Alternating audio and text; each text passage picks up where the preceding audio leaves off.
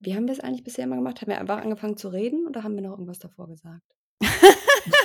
Genau so haben wir das gemacht. Wir haben den Hinweis einer Hörerin bekommen, dass äh, bei dieser jetzt nun folgenden Folge ein Trigger-Hinweis nötig ist. Vielen Dank und äh, wir entschuldigen uns dafür, dass wir davon alleine nicht drauf gekommen sind. Aber ab Stunde 1,44 geht es für etwa vier bis ja, viereinhalb Minuten um, also bis eine Minute 48, 30, um verschiedene Formen von sexueller Gewalt. Ja, falls das Themen sind, die euch triggern, dann am besten diese Passagen überspulen oder zumindest nicht alleine hören. Genau. Alright. Ansonsten viel Spaß mit den alten, weisen Männern. Ah. Feminism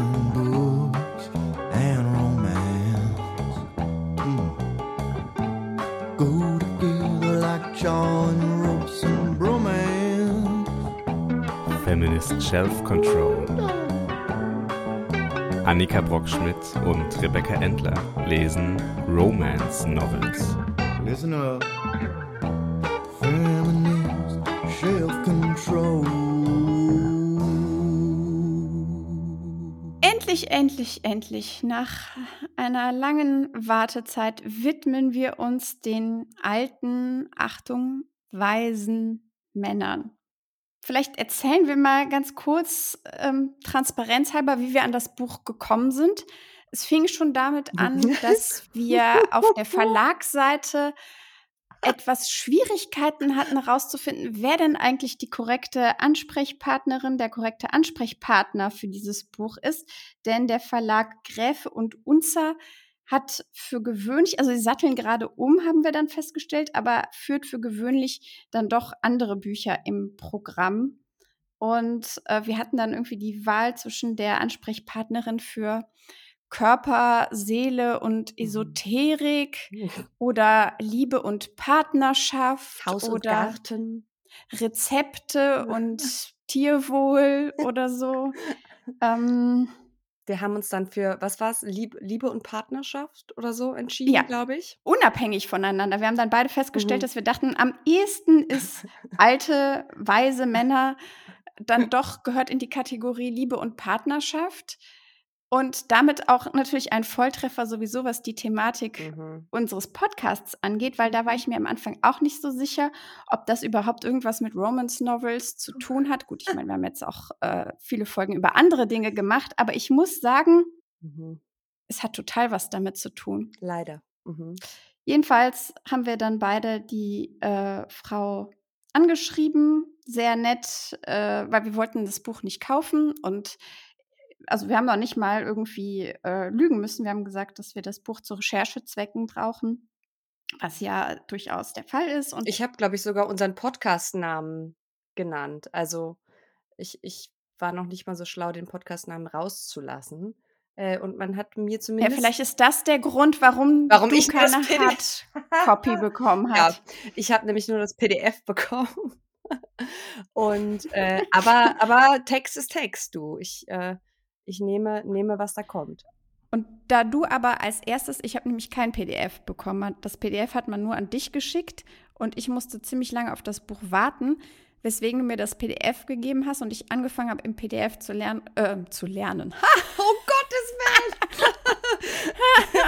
Ich habe das PDF studiert und dann relativ schnell festgestellt, dass ich dann doch lieber auf meine physische Kopie warten möchte, weil ich so viele Randnotizen machen wollte und sich das einfach in einem digitalen Dokument nicht so gut anfühlt. Ähm, aber irgendwann habe ich es dann auch in mein Büro beschickt bekommen, weil ich auch Angst hatte, meine Privatadresse zu geben. Weise, weise.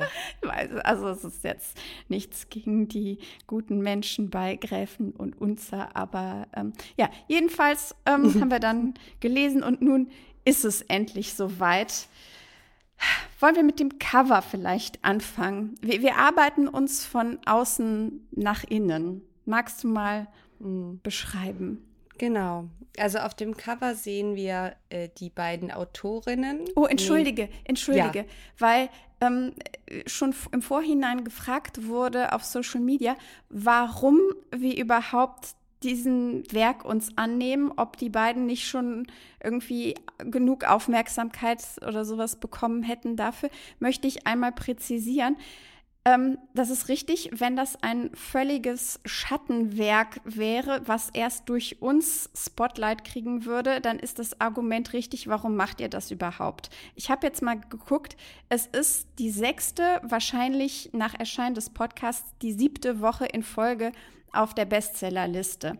Insofern ist das kein Werk, genau. Ich, war- ich war auch überrascht, ehrlich gesagt, weil es ist. Ähm, In den Top 20 oder in den Top 10? Spiegel Bestseller, Paperback, Sachbuch. Und es ist diese Woche auf Platz 15. Das lässt mich an so vielem zweifeln. Und es ist, wie gesagt, jetzt die siebte Woche in Folge. Weswegen es sich schon irgendwie empfiehlt, mal reinzuschauen, was das eigentlich für ein Buch ist. Also wir holen es jetzt nicht äh, ins Tageslicht aus irgendeiner obskuren Ecke, wie zugegebenermaßen einige andere Bücher, Ja. die wir hier besprochen haben, sondern nein, in dem Fall widmen wir uns einem Buch, was offensichtlich in der deutschen Mehrheitsgesellschaft zumindest einen gewissen Anklang findet und einen gewissen Erfolg hat. Zurück zum Cover. Vielleicht noch ganz kurz eine Einordnung, weil zur Frage, warum, in, warum besprecht ihr das jetzt? Redet ihr nicht über Romance? Dazu möchte ich kurz eine Überschrift aus der Berliner Zeitung zitieren, wo die beiden Autorinnen äh, Nina Brockhaus und Franka Lehfeld interviewt wurden. Das Ganze ist, das Interview wurde geführt von Sebastian Ahlefeld, der vorher bei der Bild war. Das erklärt vielleicht jetzt auch gleich das, was ich vorlese. Alte, weise Männer, eine Liebeserklärung von Franka Lehfeld und Nina Brockhaus. Im Interview erteilen Lehfeld und Brockhaus dem männerfeindlichen moralisierenden Feminismus eine Absage. Ihr Buch ist eine Hommage an eine bedrohte Spezies. Und Ja gut, das der ist letzte einfach der Satz Unter- ist einfach der Untertitel. Der einfach unter. Mhm. Ja, es, das, also ich wollte eigentlich, eigentlich erst später sagen, aber Oh, ähm, sorry. Jetzt, nein, nein, nein, nein, das ist schon ganz okay. äh, zerstör meine ganze Dramaturgie. Nein, ähm, Wie immer mit dem Arsch eingerissen. das hat man davon, wenn man sein fein säuberliches Google Doc nicht teilt. Das soll mir eine Lektion sein. Nein, ähm, das Ding ist, das ganze Buch liest sich eigentlich wie eine, ein riesiges Vorspiel. Also es tut mir auch leid, ich hätte diese Parallelen gerne ähm, nicht gehabt, aber Mhm. die müssen sehr dermaßen eingeölt in diese Interviews gegangen sein. Da ist einiges an Lubricant. Ähm, Mhm. Also Es flutscht. es, ach, also es geht bei mir nicht runter wie Öl, aber bei den Interviewten in jedem Fall. Und es ist deswegen auch, pa- passt es auch, dass es zu ähm, Liebe und Partnerschaft äh, dann irgendwie doch dazu gehört und deswegen auch Thema ist. Aber ähm, okay, verlieren wir noch ein. Ja, verlieren wir noch ein Wort zu äh, Nena Brockhaus und Franka Lehfeld? Mm, Ja. die ja vielleicht Mhm. nicht unbedingt allen ein Begriff sind. Äh, Nena Brockhaus ähm, hat äh, vorher, vor ihrer ähm, Heirat, bevor sie ihren Heirat? Namen geändert hat, äh, ein Buch geschrieben, was die ein oder der andere vielleicht äh, so vom Vorbeigehen von einigen Bahnhofstischen in, in, nicht Bibliotheken, wie heißt es, Buchläden. Buchhandlung. Himmel, Herrgott, ja. gesehen hat. Äh, ich glaube, es hieß, wenn ich mich richtig erinnere, warum ich nicht grün bin. Mhm. Und sie hat ein Buch geschrieben, wo sie sich als Selbstversuch als Instagram-Influencerin Mhm. betätigt. Das sind die zwei Bücher, die sie geschrieben hat. Ähm, Und ihr Brot verdient sie ähm, als Journalistin, ähm, Absolventin, glaube ich, der Axel Springer Mhm. Akademie bei der Bild. jawohl. Und früher hieß sie Nena Schink. Schick. Genau. Schink. Ja. Und Franka Lehfeld ist mittlerweile äh, Chefreporterin im Fernsehkanal der Sparte Politik bei der Welt und äh, war vorher RTL. RTL, bei RTL, genau. Über sie und ihre Interessenskonflikte, äh, dadurch, dass sie eben Chefreporterin Politik äh, bei Welt TV ist, aber gleichzeitig mit einem äh, Regierungsmitglied verheiratet ist, äh, haben wir ja auch schon mal eine Episode gemacht. Und genau, die verlinken wir. Also wenn ihr wirklich wie ein, ein absolut äh, weißes Blatt hier in diese äh, Folge äh, reinkommt, dann verlinken wir die Folge zu äh, Franka Lehfeld und Christian Lindner in den Show Notes, eventuell, um so ein bisschen mehr Kontext zu haben, auch über das, was wir noch besprechen werden zu den beiden, empfiehlt es sich da mal kurz reinzuhören. Genau, weil in, ähm, da haben wir vor allem, also der Aufhänger, den wir damals genommen haben, war ein großes Interview in der Zeit, das sie gegeben hat, wo sie sämtliche äh, berechtigte Kritik äh, an offensichtlichen einem etwaigen Interessenkonflikt. Ja, oder einem offensichtlichen Interessenskonflikt, ja, äh, der ja dann auch an Beispielen aufgezeigt wurde, auch wenn der Interviewer äh, sei es davor, aus Angst, frauenfeindlich zu wirken oder aus Ahnungslosigkeit gegenüber dem Feminismus mhm. leider nicht nachhakte. Jedenfalls ähm, gab es da durchaus gute Gründe für. Und sie framet das Ganze als Angriff auf weibliches Empowerment. Genau. Und das sei also quasi antifeministisch. Das sagt sie nicht explizit, aber äh, das ist ganz klar das Framing, was sie benutzt. Und deswegen, es ist einer der vielen Gründe, warum ich so interessiert an diesem Buch war weil ich mir dachte, jetzt, jetzt schauen wir uns doch mal an. Wir haben schon damals besprochen, dass Franka Lehfeld äh, sich in der Vergangenheit nicht als Feministin bezeichnet hat, sondern in Interviews dann solche Sachen gesagt hat, wie ich bin keine Feministin, ich bin eine Frauenfreundin. Und dann aber eben, wenn es, wenn Kritik an ihr geübt wird, äh, feministische äh, Narrative, also so White Feminism Narrative nutzt, um äh, die abprallen zu lassen. Genau, jede Kritik an ihr und eigentlich gar nicht an ihr als Person, sondern an ihr als politische Journalistin. Mhm. Da wird eben nicht inhaltlich drauf eingegangen, sondern es ist immer ein Angriff gegen ähm, Women's Emancipation und Female Emancipation und ähm, deswegen äh, nicht legitime Schmierkampagnen, die gegen sie und gegen ihren Ehemann, der dadurch auch diskreditiert werden soll, gefahren werden. Ähm, interessant finde ich das äh, Cover alte Weise und das S ist mit eben so einem Unterstrich äh, versehen. Männer und man sieht zwei junge weiße Frauen auf dem Cover. Schon mal mhm. kleine Textbildschere, die aber einfach mhm. dem geschuldet sind, dass die beiden ähm, normschön und in Anführungszeichen mhm. sexy aussehen, weswegen sich das einfach besser verkauft, als wenn man wirklich die ganzen dann doch irgendwie etwas ähm, unansehnlicheren im direkten Vergleich Männer, die mhm. sie interviewt haben, tatsächlich auf das Cover gepackt hätten.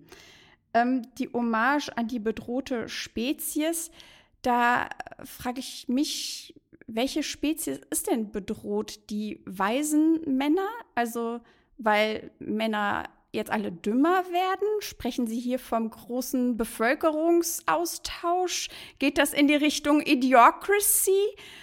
Ähm, sterben die aus und es kommen keine nach? Oder was, was wollen die beiden uns damit sagen? Oder ist es dann doch die alten weißen Männer, die eine aussterbende Spezies sind? Das ist eine Frage, die ich mir immer wieder gestellt habe, während ich dieses Machwerk gelesen habe. Und ich glaube, das ist daher geschuldet, dass dieses Ding einerseits überhaupt nicht durchdacht ist äh, und in sich komplett widersprüchlich. Mhm. Aber wir haben ja schon oft gesagt, dass eine Ideologie ja nicht in sich kohärent sein muss, um äh, zu funktionieren für die betreffende Person. Und zweiter Punkt, ich finde alleine an dem ganzen Feld an reaktionärem Gewäsch, was wir gerade schon aufgemacht haben, allein nur durch den Titel. Ähm, daran sieht man ganz schön, das, was mich tatsächlich, also meine Erwartungen waren gering. Das möchte ich gar nicht anders, äh, äh, anders behaupten. Aber ich war trotzdem streckenweise etwas geschockt, wie offen reaktionär dieses Buch ist. Ich hätte gedacht, sie machen es ein bisschen geschickter. Ähm, jein. Ich glaube, um es etwas geschickter zu machen, wäre eine tiefere Kenntnis ähm, der auch beispielsweise des, des Feminismus und der in Anführungszeichen Ideologien, die sie quasi angreifen wollen, einfach nötig gewesen. Mhm. Was man schon allein dadurch merkt, dass, also es tut mir leid, wenn ich immer wieder ähm, Liberty Adams bemühen muss, aber es war eben ein, ähm, ein Founding-Moment für unseren Podcast. Mhm, also ja. so ähnlich wie Liberty Adams keine Ahnung davon hat, was intersektioneller Feminismus ist, muss man auch sagen, haben Nena Brockhaus und Franka Lehfeld absolut kein Schimmer davon, was eigentlich gemeint ist mit alte weiße Männer. Also das wird mhm. im Laufe ähm, des Vorworts jedes einzelnen Interviews klar, dass sie so hin und her, die verstehen das nicht oder sie weigern sich, das zu verstehen, mhm. dass das als eine, ein, eine strukturelle Beschreibung einer bestimmten politischen Machtposition zu verstehen ist, weil dann wird mhm. dann von Altersdiskriminierung gesprochen. Da wird von Diskriminierung von Weißen gesprochen. Das ist, also sie sind nicht in der Lage, die strukturelle Dominanz der alten weißen Männer an auch nur einer Stelle wirklich in Betracht zu ziehen. Und deswegen muss das für sie, also die fühlen sich deutlich argumentativ am längeren Hebel, indem sie sagen, ah, das ist doch Ageism. Und ja, aber da, da werden wir in den einzelnen Interviews noch viel besser fündig werden. Vielleicht. Ah, weißt du, was ich gerade gesehen was habe? Denn? Du hast nicht aufgezeichnet. Hast du denn die Hindenburg-Aufnahme gestartet? Ja, die Hindenburg-Aufnahme läuft, aber die zeichnet ja leider nur nicht. Ja, aber auf. ich habe ja auch meine Hindenburg-Aufnahme. Okay. Oh, Entschuldigung. ich habe gerade dafür gesorgt, dass wir beide wahrscheinlich um einen Monat gealtert sind. Mein, mein ganzes okay. Pony ist auf einmal grau. Kurzer kalter Schweißausbruch. Ah. Ganz kurz, der Pony, okay. das Pony? Der, der, der, der Pony, wenn es Haare okay. sind, das Pony, wenn es galoppiert. Nee. Also, äh, meine Haare sind grau, nicht. Äh, okay. Ah, okay, entschuldige den Schrei. ich checke jetzt auch mal, ob ich wirklich aufzeichne. Ja, ich zeichne oh, weil ich dachte nämlich gerade noch so, oh, ja, gucken wir nur einmal mal, um sicher zu gehen. Siehst du, und das ist der Grund, warum ich auch immer panisch nach meinem Ka Pass gucke, weil auch den habe ich zwar nur einmal in meinem Leben bisher zu Hause vergessen, aber ich werde es nie vergessen. Okay. Ähm, ich glaube, Cover hatten wir jetzt besprochen. Vielleicht, wir mhm. müssen uns natürlich dem Klappentext zuwenden. Oh, den sehe ich ja leider nicht, weil ich habe ja Ach, PDF. du hast keinen Klappen, da ist kein Klappentext Nein. bei dir? Ah, okay. Ah. Annika, you're in for a joyride. Oh Gott. Ich hatte eigentlich gehofft, dass du den vorlesen würdest, aber da du ihn nicht hast. Da warte, ich gucke, ob er ganz am Ende vom PDF ist und ich einfach nur. Nein, nein, ich kann ihn dir auch vorlesen. Nee, er ist nicht dabei.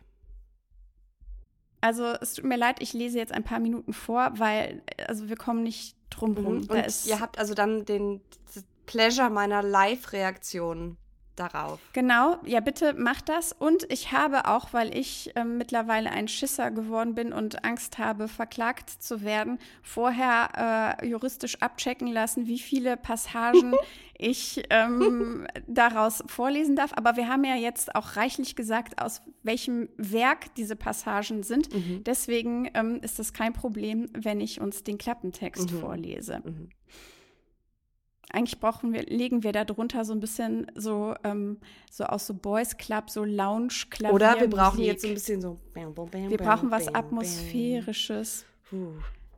Ein alter weißer Mann zu sein, ist in der Gesellschaft längst kein Gütesiegel mehr. Was? Während ihm zu oft das Wort entzogen wird, sind sich die Journalistinnen Franka Niefeld und Nina Brockhaus einig, dass ein Umdenken stattfinden muss. Dazu mal ganz kurz eine Statistik aus dem Jahr 2020 über die Redeanteile von Männern und Frauen in deutschen Talkshows. Über alle Sender hinweg beträgt der Redeanteil von Männern, sei es in Position von ähm, Experten oder Politikern, alles Mögliche, bis zu fünf, sechs, warte mal, 76 Prozent und in einigen, das, die geringste Anzahl war 56 Prozent. Zugegebenermaßen bezieht sich das jetzt nicht auf die Hautfarbe, aber wir wissen ja selbst, wer in deutschen Medien überhaupt gefragt wird. Insofern lassen sich diese Zahlen eigentlich auch übertragen auf die nicht nur alten, sondern auch auf die weißen Männer. So viel zu, ähm, ihnen wird immer öfter das Wort entzogen. Wir müssen hier Live-Fact-Checking machen. Denn es sind auch diese Männer, die unser Land aufgebaut und am Laufen gehalten haben. Ihre Werte und Erwartungen bieten einen Kompass in herausfordernden Zeiten. Radikale Bildsprache. Ich bin sehr beeindruckt von der Metaphorik. Kompass. Ja, das sind alles, das sind alles äh? Kapitäne, die uns durch den Sturm. Der ähm, moderne Schiffen. Und mal ganz ehrlich, wer hat uns denn in diese ganzen Krisen hineingeschippert, wenn wir jetzt schon in diesem Boot sitzen, aus denen wir jetzt mit deren Kompass wieder herausfinden sollen? Hat so gut funktioniert beim Reinfahren. Äh, deswegen vielleicht auch beim Rausfahren. Ähm, ja, ich bin gespannt. Ob im Biergarten mit Ausnahmepolitiker Edmund Stoiber, in Ascona mit Topmanager Wolfgang Reitzle oder beim Weltstar Mario Adolf zu Hause. Die zwei jungen Frauen machen sich auf die Suche nach dem Erfolgsrezept für ein funktionierendes gesellschaftliches Miteinander. Und sie hören aufmerksam zu. Da müssen wir schon mal vorwegnehmen, nein, sie hören nicht aufmerksam zu, Null. weil, ähm, aber da, da gehen wir noch mal drauf ein. Das ist jetzt schon mal an der Stelle sei mal angemerkt, mm, zuhören nicht unbedingt deren Stärke. In zehn Gesprächen porträtieren sie Männer einer Generation, die anders ist, als der Mainstream Glauben macht. Die Autorinnen haben es geschafft, dass sich die alten, weisen Männer öffnen und eine Seite zeigen, die sonst verborgen bleibt. Habe ich, also ich muss sagen, Rebecca, die Inhalte, die mir hier in diesem Buch präsentiert wurden, habe ich noch nie vorher gehört. Es ist, es ist ganz, ganz selten. Ganz selten. Die beiden haben richtig taffe Nüsse geknackt mit ihrer. Harter Investigativjournalismus, Rebecca. Das ist ja, das ist wahrscheinlich jahrelange Quellenarbeit, Quellenpflege und dann hier geht's wirklich ans, ans Eingemachte. Und dazu möchte ich ganz kurz Einwurf. Ähm, es ist, glaube ich, nur eine Paraphrase, weil mir das genaue Zitat nicht mehr einfällt. Aber in dem, der Spiegelrezension, die ich dazu gelesen habe, stand so etwas in der Richtung von, die Fragen sind so wolkig, dass sie schon gasförmigen Zustand annehmen. Und das fand ich. Interessant. Meine Assoziation wäre ja eher ölig gewesen, dass sie wie Gleitmittel funktionieren. ja, aber ich glaube, damit sollte klar gemacht sein, es ist schlimmer als, als ölig. Es ist. Es ist jenseits von ölig. Ich bin jetzt nicht gut in Physik, aber zumindest so erklärte sich mir diese Metapher. es, es, es ist nicht mehr fest, es ist gasförmig. So schleimig Okay. ist es. Und das fand ich, ähm, dieses Bild verfolgt mich seitdem und ich ähm, beneide den Autoren darum, es erfunden zu haben. Ich, ich, also ich bin, ich bleibe, ich finde meine Metapher besser. Keine falsche Bescheidenheit an dieser Stelle. Also für mich sind diese Fragen 1a äh, Gleitmittel und zwar nicht auf Wasserbasis, sondern auf Silikonbasis. So, ähm, denn auch, also auch die, die, die Art und Weise, also wie das hier so geframed wird, als seien wirklich jetzt mal diese alten, weisen, weißen, können wir jetzt Potato, Potato, Männer, ähm, wie so verschlossene Muscheln, die scheue die beiden geknackt haben und sie befördern hier so richtige Perlen zutage. Weisheitsperlen. Ja, ja. Nicht vor die Säue, sondern vor die deutsche Leserschaft geworfen, in der Hoffnung, dass hier die Lösung für alle Krisen, die ja nämlich Ja. gar keine sind, laut ihrer eigenen Aussage, beziehungsweise die sie an deutlich anderer Stelle sehen, als ich würde jetzt mal behaupten, wir beide. Ja, ich war, ich war sehr überrascht, wo die Krisen Mhm. ähm, unserer Generation so äh, Ändert sich sind. auch alle paar Seiten. Ist auch interessant. Ja, es gibt schon, es gibt schon so Klassiker, die in jedem Interview Mhm. äh, Ja. Aber dazu können wir auch gleich kommen. Gerade was äh, Bildung angeht, sind sie sich, haben sie sich irgendwie nicht so richtig geeinigt auf Ja, ja, ja. eins. Okay, nicht vorwegnehmen. Das, Mhm. ist, das ist wirklich sehr Mhm, lustig. das ja. ist sehr. Ähm, wir nähern uns jetzt auch schon dem Ende, keine Sorge. Denn all das macht dieses Buch zu einem echten Charakterstück. Was? Hä? Also, aber also äh, es kommt, ich, da ich zu faul war, ähm, habe ich es nicht gemacht, aber ich wollte mal gucken, wie häufig in diesem Buch ähm, Charakter Mensch, Charakter Mann, Charakterstück vorkommt. Es ist, Charakter ist einfach ein, eine Worthülse. Denn, also Charakter Mensch habe ich, glaube ich, bestimmt viermal gelesen und ich weiß bis heute nicht, was damit gemeint ist. So, letzter Satz. Alte weise Männer ist eine Liebeserklärung Erfahrung, Leistung und Meinungsfreiheit. Was? Immerhin Liebeserklärung, ähm, not wrong. Dazu können wir aber auch dann sagen, der gute Herr von der Berliner Zeitung, vormals bei der Bild, hat sich einfach den Klappentext genommen und hat gesagt, ja, das nehmen wir für die Überschrift, das läuft. Ja, Hm? Das ist aber, das ist aber einfach so, wie diese Form des Journalismus funktioniert. Da wissen wir alle, ein guter Klappentext beziehungsweise ein guter Pressetext, wenn man den irgendwie nett genug macht, dann ist die Wahrscheinlichkeit groß, dass er von anderen einfach so eins zu eins übernommen wird.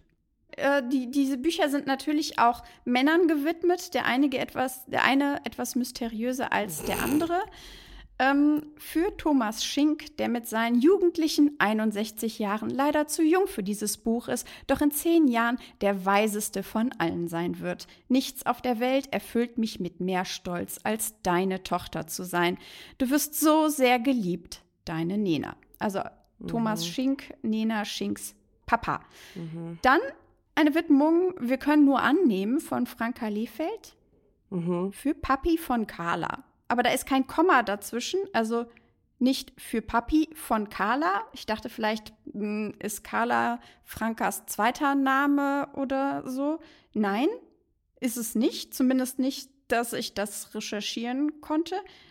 Und da ist auch kein Komma dazwischen. Also für Papi von Carla. Who the fuck ist Carla und wer ist ihr Papi? Wir wissen es nicht. Wenn ihr es wisst, schreibt uns. Ja. Einleitung.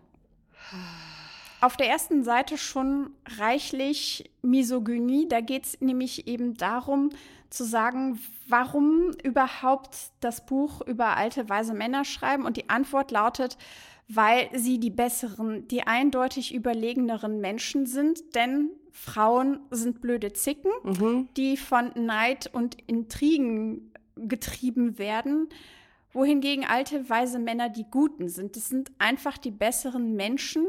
Und wenn sie einen als würdig auserkoren haben, dann stehen auch einer jungen Frau alle Türen offen.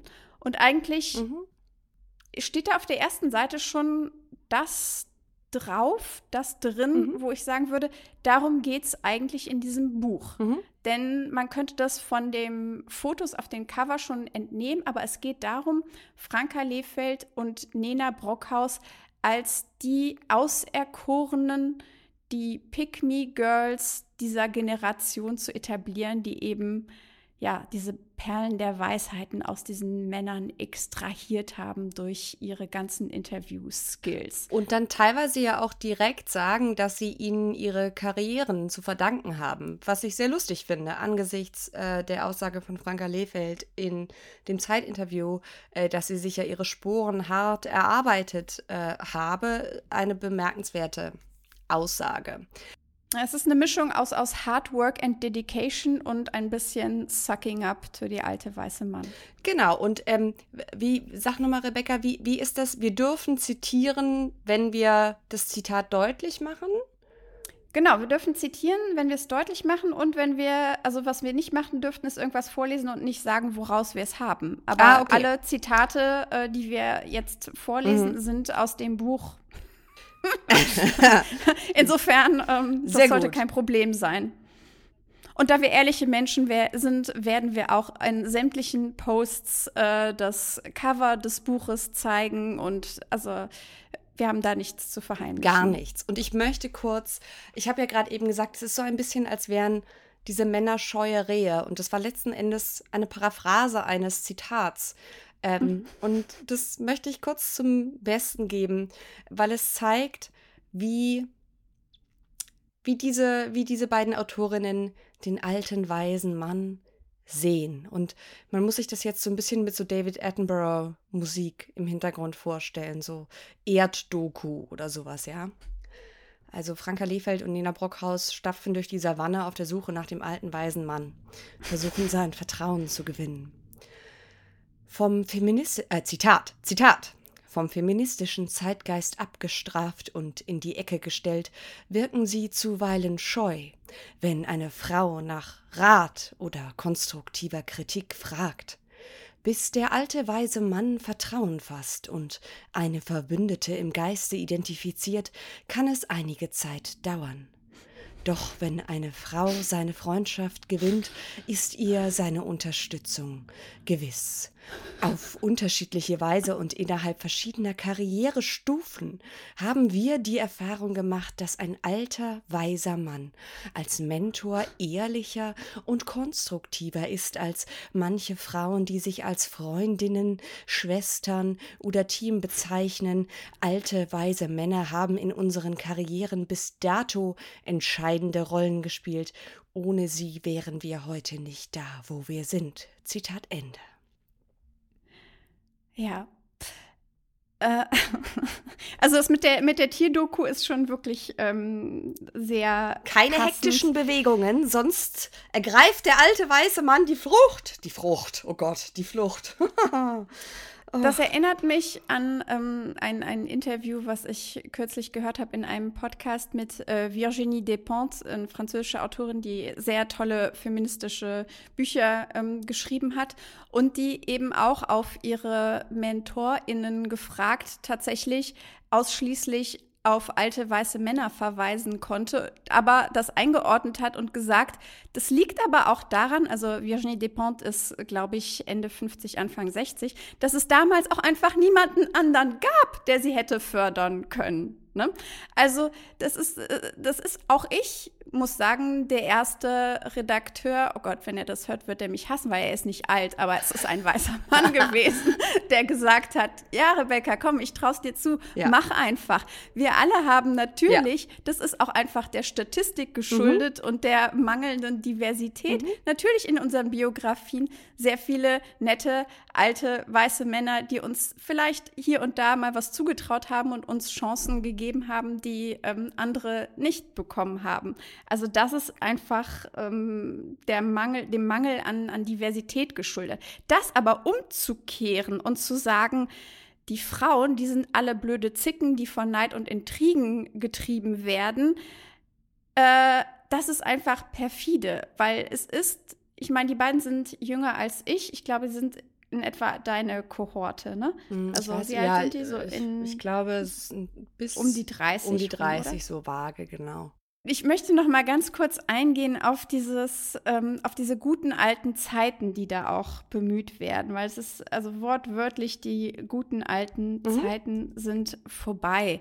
Also später wird noch mal deutlich, ähm, dass sie eigentlich quasi die Nachkriegsjahre meinen, äh, der, die Zeit des deutschen Wirtschaftswunders. Ähm, auch wenn es im Buch nirgendwo steht, möchte ich festhalten, was diese guten alten Zeiten auch beinhalten, ist, dass beispielsweise Vergewaltigung in der Ehe noch absolut legal ist, dass unverheiratete Frauen Fräuleins äh, genannt wurden und die Erlaubnis später, wenn sie dann Ehefrauen waren, ihrer Ehemänner einholen mussten, um einen Beruf zu ergreifen. Das sind Zeiten, in denen sexuelle Belästigung am Arbeitsplatz überhaupt kein Problem war. Das sind Aber- Zeiten, in denen Mhm, Dazu in kommen den wir Medien ja auch, ne? zum, zum Ja, ja. Flirt am Arbeitsplatz. Hm. Aber ich wollte nur einmal kurz Ja. sagen, was diese guten alten Mhm. Zeiten alles beinhalten, bevor wir das nachher irgendwie unter den Tisch fällt. Das ist Zeiten, in denen auch in, die, in den Medien Fetischisierung von Minderjährigen, von 12, 13, 14-jährigen Mädchen überhaupt kein Problem war und von edelfedern schreibenden Männern in Medien Mhm. rauf und runter gemacht hat. Also das sind diese guten alten Zeiten des Nachkriegsdeutschland, des Wirtschaftswundern der Babyboomer. Babyboomer, diejenigen, die uns diese ganze Scheiße eingebrockt haben. Und das sollen jetzt aus Sicht von äh, Lehfeld und Brockhaus ausgerechnet auch diejenigen sein, die unser ein, uns ein moralischer Kompass durch diese Zeit sein sollen. Also, ugh. ganz, ganz, deswegen, also zutiefst reaktionär und äh, von der Zeit, in der sie zurück wollen, im Übrigen, äh, was auch insgesamt, was die Narrative angeht, äh, nicht weit von dem entfernt, was man so aus klassisch rechtskonservativen Spaces kennt. Also sehr on-brand alles. Gleichzeitig faszinieren uns diese alten weisen Männer, weil sie aus einer Zeit stammen, in der wir beide nur allzu gerne leben wollen würden. Wirklich, ihr beiden? Möchtest du Christian Lindner fragen, ob du arbeiten gehen darfst? What the fuck? Aber der Also- ist doch so empowering. Der fände es bestimmt okay. Und dann ist es ja auch okay. Also es ist so, äh, das Privileg trieft nur so äh, aus den Poren dieses Textes, genauso wie die naive Überzeugung, äh, dass man die aktuellen Privilegien natürlich weiterhin hätte, selbst wenn man äh, in Genau. die 60er Jahre zurückgehen würde. Ja. Und Ja. Äh, Dann- übrigens auch schon auf Seite, äh, wo sind wir jetzt? Seite 6, Sechs. kommt schon das erste Mal äh, wirklich rechtes äh, Kampfvokabular. Äh, Woke-Washing wird genannt. Und, äh, und die, damals konnten die Rolling Stones noch She Was Hot ohne gesellschaftliche Debatte singen. Äh, ich habe jetzt mal den, den, den Songtext von She Was Hot ähm, mir aufge äh, rufen, weil ich so dachte, hm, also ja, ich kenne den Song. Ich kann mich jetzt nicht an eine gesellschaftliche Debatte über She Was Hot erinnern. Und es ist auch so, ich habe keinen Artikel zu She Was Hot und Rolling Stones gefunden. Durchaus zu anderen Songs von den Rolling Stones, die extrem rassistisch und extrem sexistisch sind. Ähm, She Was Hot hat trotzdem irgendwie äh, leicht icky bei leicht icky Beigeschmack, weil da dann trotzdem sowas steht wie ähm, She was hot, you can never wait. She was hot, never hesitate. Honey, when you were young and fresh and you need the touch of your flesh. Ja, also hm, kann man so und so sehen. Aber wie gesagt, also auch hier äh, klassisches Merkmal von so reaktionären, man darf jetzt aber gar nichts mehr sagen, äh, ist entweder aus Anekdoten eine Allgemeinplatzierung machen oder eben noch nicht mal das und einfach irgendwas erfinden. Aber es ist geil, weil es ist das einzige Beispiel, was hier genannt wird und es ist ein konstruiertes, erfundenes Beispiel. Genau, weil wenn jetzt, wenn sie jetzt zum Beispiel geschrieben hätten, damals konnten die Stones doch Brown Sugar singen, ja, dann äh, wäre das korrekt gewesen, äh, dass äh, es da heute völlig zu Recht äh, Kritik dran gibt, weil es ein Sklaverei verherrlichender und äh, sexuelle Gewalt in Sklaverei verherrlichender Song ist, ähm, der so nie hätte geschrieben werden sollen. Aber nein, weil das wäre, und deswegen glaube ich, dass zumindest ein Teilbewusstsein schon da ist. Deswegen ist es ja so, so irreführend, das hier, ne? Weil, wenn man das Sie hier. wollen ja in dem Fall auch keinen Punkt gegen ähm, Rassismus Nein. machen, sondern sie möchten einen Punkt gegen Feministinnen machen. Genau. Deswegen Gegen alberne Hot, Kritik. dieses- Da kann man genau, doch gar nichts zu sagen.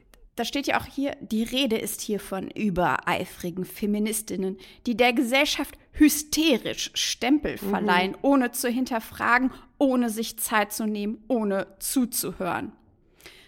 Feministinnen und hysterisch in einem Wort ist schon mal ganz großartig. Und Mhm. Ich ähm, habe über den nächsten Absatz in Großbuchstaben geschrieben: Pick me, Patriarchat, pick me. Oh, ich habe über den nächsten Absatz in Großbuchstaben Demut Ausrufezeichen geschrieben. Oh. oh. Ja. Äh, generell, Zitat, generell halten wir den in Deutschland vorherrschenden Geschlechterkampf für überhitzt und es fehlt uns in den Reihen unserer Generation an Demut. Demut vor Erfahrung. Demut vor dem Alter. Demut vor Lebensleistung. Wow. Es ist auch damit ein klassisches Schlachtfeld, was auch versucht wird, in jedem einzelnen Interview mehr oder weniger erfolgreich nochmal ähm, aufzumachen. Und zwar, das Problem ist, Boomer versus Millennials Mhm. und Millennials und äh, Gen Z wird in einen äh, Sack geschmissen. Aber es ist dieses, ja, eigentlich, sie versuchen so eine Art Kulturkampf, der auf unterschiedliche Werte auf unterschiedliche, äh, auf einen unterschiedlichen Leistungsbegriff. Wir nehmen es auch schon mal vorweg. Es wird die ganze Zeit von Work-Life-Balance gesprochen und ins Lächerliche gezogen. Ich habe es übrigens nochmal nachgeschaut, weil mich das interessierte, weil in jedem Interview wird eben Work-Life-Balance als so, äh, das ist, das ist so was Modernes, das hat die ganze Leistung kaputt gemacht und Work-Life-Balance ist etwas, das von HR,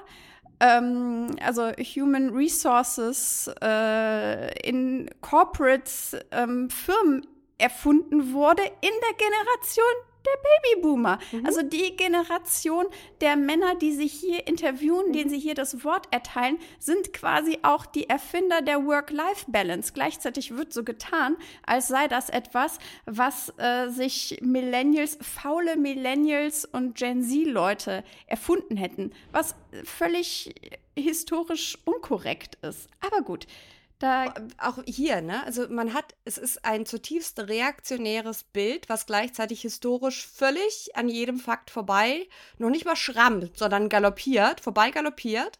Und gleichzeitig ist es so eine Art autoritär-libertäres Kampfblatt, ja? Weil dann kommen so Sätze wie, denn Tugenden wie Leistungswille, Opferbereitschaft, Pflichterfüllung und Disziplin scheinen auf dem Rückzug.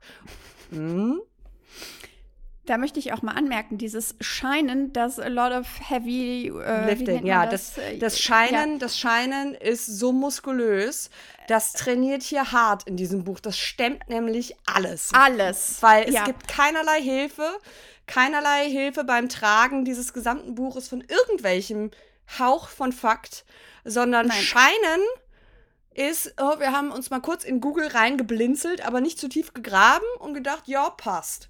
Nee, es ist auch ganz viel ähm, gefühlte Wahrheiten. Und es sind, es ist, also man muss auch sagen, dieses Buch, es hat Fußnoten, die aber ausschließlich ähm, auf ähm, Zitate und äh, Zeitungsartikel, so aus denen sie irgendwelche Zitate raushaben, verweisen. Aber es gibt keine einzige Studie, es gibt keinen einzigen wissenschaftlichen Beleg für irgendetwas, was hier als uns als eine, ja, als diesen, diesen bedrohlichen Kulturwandel präsentiert wird. Das basiert alles ausschließlich auf deren Gefühl. Deren beiden Gefühl und deren Gefühl der, der Interviewpartner. Ihr Gefühl richten sie ja komplett aus nach dem, was sie ja noch nicht mal von diesen Leuten unbedingt hören, sondern mit welcher Voreinstellung sie ja schon in diese Interviews reingehen. Weil wir werden ja später dazu kommen, manchmal passt das auch gar nicht. Das hat dann aber nicht zur Folge, dass zugehört wird, wie es ja hier angeblich äh, getan wird, sondern dass halt einfach knallhart zum nächsten übergegangen wird und man Ja. darauf gar nicht weiter eingeht. Dass mögliche, möglicherweise manche Dinge komplexer sind, als es hier in dieses Framing passt. Und nochmal ganz kurz was zu Demut. Ich finde das Wort Demut so äh, Iki? ja, ich wollte sagen triggernd, aber als ich das gelesen habe, ich habe eine Gänsehaut und zwar keine gute am ganzen Körper gekriegt, weil es ist eben, es ist so erzreaktionär, weil hier sagen sie letzten Endes, diese ganzen Frauen, ne, die immer so uppity und so laut sind und so kreischig und so hysterisch, die müssen sich einfach mal hinsetzen und jetzt mal zuhören und von den alten, weißen, weisen Männern lernen. Denn die sagen, wo es lang geht. So, Mädchen, setz dich hin und halt mal die Klappe. Hören Sie auf Ihre Botschaften. Mhm. Bleiben Sie dran, wenn Irrtümer, Sackgassen und Niederlagen bekannt werden und Antworten auf die drängenden Fragen der Gesellschaft erfolgen. Ihre Nena Brockhaus und Franka Lehfeld. Es ist auch so ein, so ein der, das ganze Buch, ich möchte es eigentlich nicht Buch nennen, diese ganze, dieses Pamphlet, dickere Pamphlet, hat so ein so ein bunte Ton teilweise so, ne? Also so eine so Interview-Anmoderation in Kursiv. Genau, genau. Ich habe geschrieben, so, so Oh. eine, es ist jetzt irgendwie so eine Radiosendung. Hören Sie auf Ihr, bleiben Sie dran. Nach der Mhm. Bleiben Werbung Sie geht's dran. weiter, wenn Irrtümer, Sackgassen und Niederlagen bekannt werden. Da, da, da. Genau, und dann sowas wie, weißt du, wie, wenn, wenn in so, so Klatschartikeln sowas steht wie, äh, er rührte sinnierend in seiner kleinen Espressotasse, die er langsam an seine Lippen. Ah, ich, also so völlig Beschreibungen, die nichts dazu beitragen, irgendwie einen Eindruck von der Person zu bekommen, weil das kann ja schon sinnvoll sein. Ich finde das manchmal ganz hilfreich, wenn sowas in Interviews eingeschoben ist. Dann hat man ein bisschen mehr, ist eine andere Art von Interview, aber dann hat man andere, so, so einen Eindruck von dem Gespräch noch mehr. Aber das Ganze ist halt wie ein extrem schlecht geschriebenes PR-Stück Mhm. in irgendwie Bild für die Frau oder sowas. Ja, ich habe noch nie Bild für die Frau. Oh, ähm, großer Fehler. Ich lese es immer bei meiner Oma. Okay, Hm. äh, ich habe keine Oma, das ist mein Original Mistake. ähm, okay, dann der, dachte ich, es geht los, aber nein, Mm-mm. ähm, es folgt nach der Einleitung erstmal eine Begriffserklärung, die absolut gar nichts erklärt, die aber äh, mit, in der Zusammenarbeit mit Jan Fleischhauer entstanden. Und, mhm, und eine Person zum, ja, Woken Feindbild auserkoren hat, was die Wahl ist bezeichnend dafür, wo auf der Reaktionärigkeit, Reaktionärslevel, reaktionären Skala, du hast recht, reaktionären Skala, wir uns hier befinden. Denn, Rebecca, wer, wer ist die wokeste von allen? Die Passmann, die Passmann, die Passmann. Das Pick Me Girl, Sophie Passmann.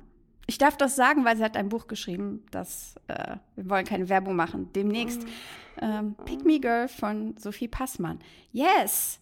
ähm, also Sophie Passmann ist das äh, Fem der feministische Antichrist für Jan Fleischhauer. Auch ein Zeichen davon, wie wenig äh, sie von Feminismus verstehen. Aber hey, okay. Oder ein Zeichen dafür, wie erfolgreich und leistungsstark sich Frau Passmann in dieser Nische platziert hat. Ganz kurz heben wir kurz unseren Hut und sagen Chapeau, Frau Passmann. Auch zu ihr haben wir eine, eine, eine Sonderfolge gemacht, äh, auf die wir in den Shownotes allzu gerne verweisen. Ähm, ja, ich hatte ja schon äh, meine eigene Dramaturgie gefickt und gesagt, dass äh, die, be die beiden, in dem Fall muss ich sagen, die drei einfach keine Ahnung davon haben, was der Ja. Begriff des alten weißen Manns eigentlich aussagen soll.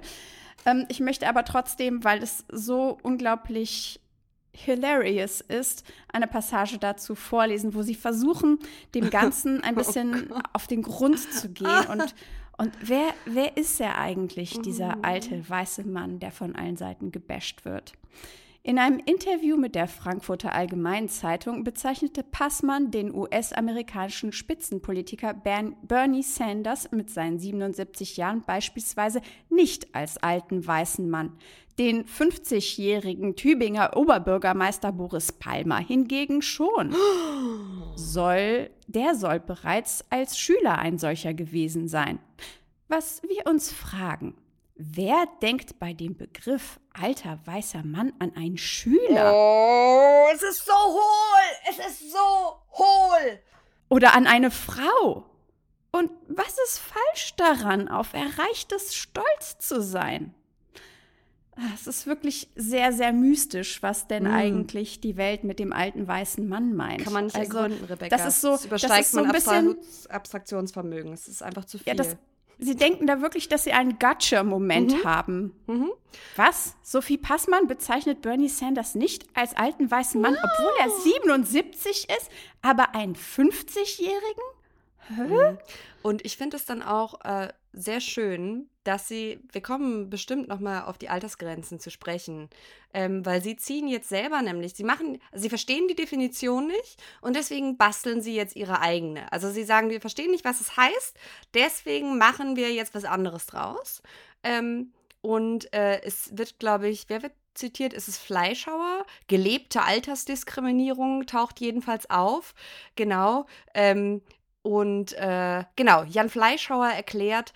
Wo, wobei wir wissen gar nicht, also ich, es kann sein, dass es nicht Fleischhauer äh, Texte sind. Man muss sagen, auf diesen, ihr, ihr könnt es nicht sehen, aber auf diesen Seiten wird mit vier verschiedenen Fonts gearbeitet mhm. und es ist nicht klar, ähm, wer, also es gibt so eine Art Areal-Fettschrift, ganz normale, äh, wie heißt das, Roman Times, Roman Times Maß. News, Times, Times News. New genau, die. Schrift mit Serifen, genau. Äh, und dann noch so eine, so eine engere Schrift und es ist nicht zu erkennen. Und noch was Kursives, davon, ne? Genau, und dann Kursives, ja, das sind die, die vier und ich weiß nicht, also ich glaube nicht, dass das ein ähm, Jan Fleischhauer-Zitat ist, aber ähm, das, Hm, was. Das stimmt. Ich habe folgende Theorie. Ähm, Ari diese Arealschrift ist, glaube ich, ihr, das sind immer ihre Zwischenfazite, die sie so knallhart so da reinballern. Das Ganze hat auch etwas sehr Boulevardeskes in seiner Aufmachung, in Mhm. seiner Textart. Aber ähm, das Fleischhauer-Zitat oben drüber äh, ist nämlich, sagt, da sagt er ne, nämlich nochmal, äh, Warte dass. mal, lies den Satz auch noch darüber vor. Oh ja, hm, warte. Hm. Oder ich lese den vor und du liest ab, Fleischhauer erklärt, genau. Warum dient alter weißer Mann bloß als Beschimpfung, obwohl es doch vielmehr eine Beschreibung ist? Fleischhauer erklärt, Zitat, die Wahrheit ist doch, dass man umso mehr mit seinem Alter hadert, je älter man ist.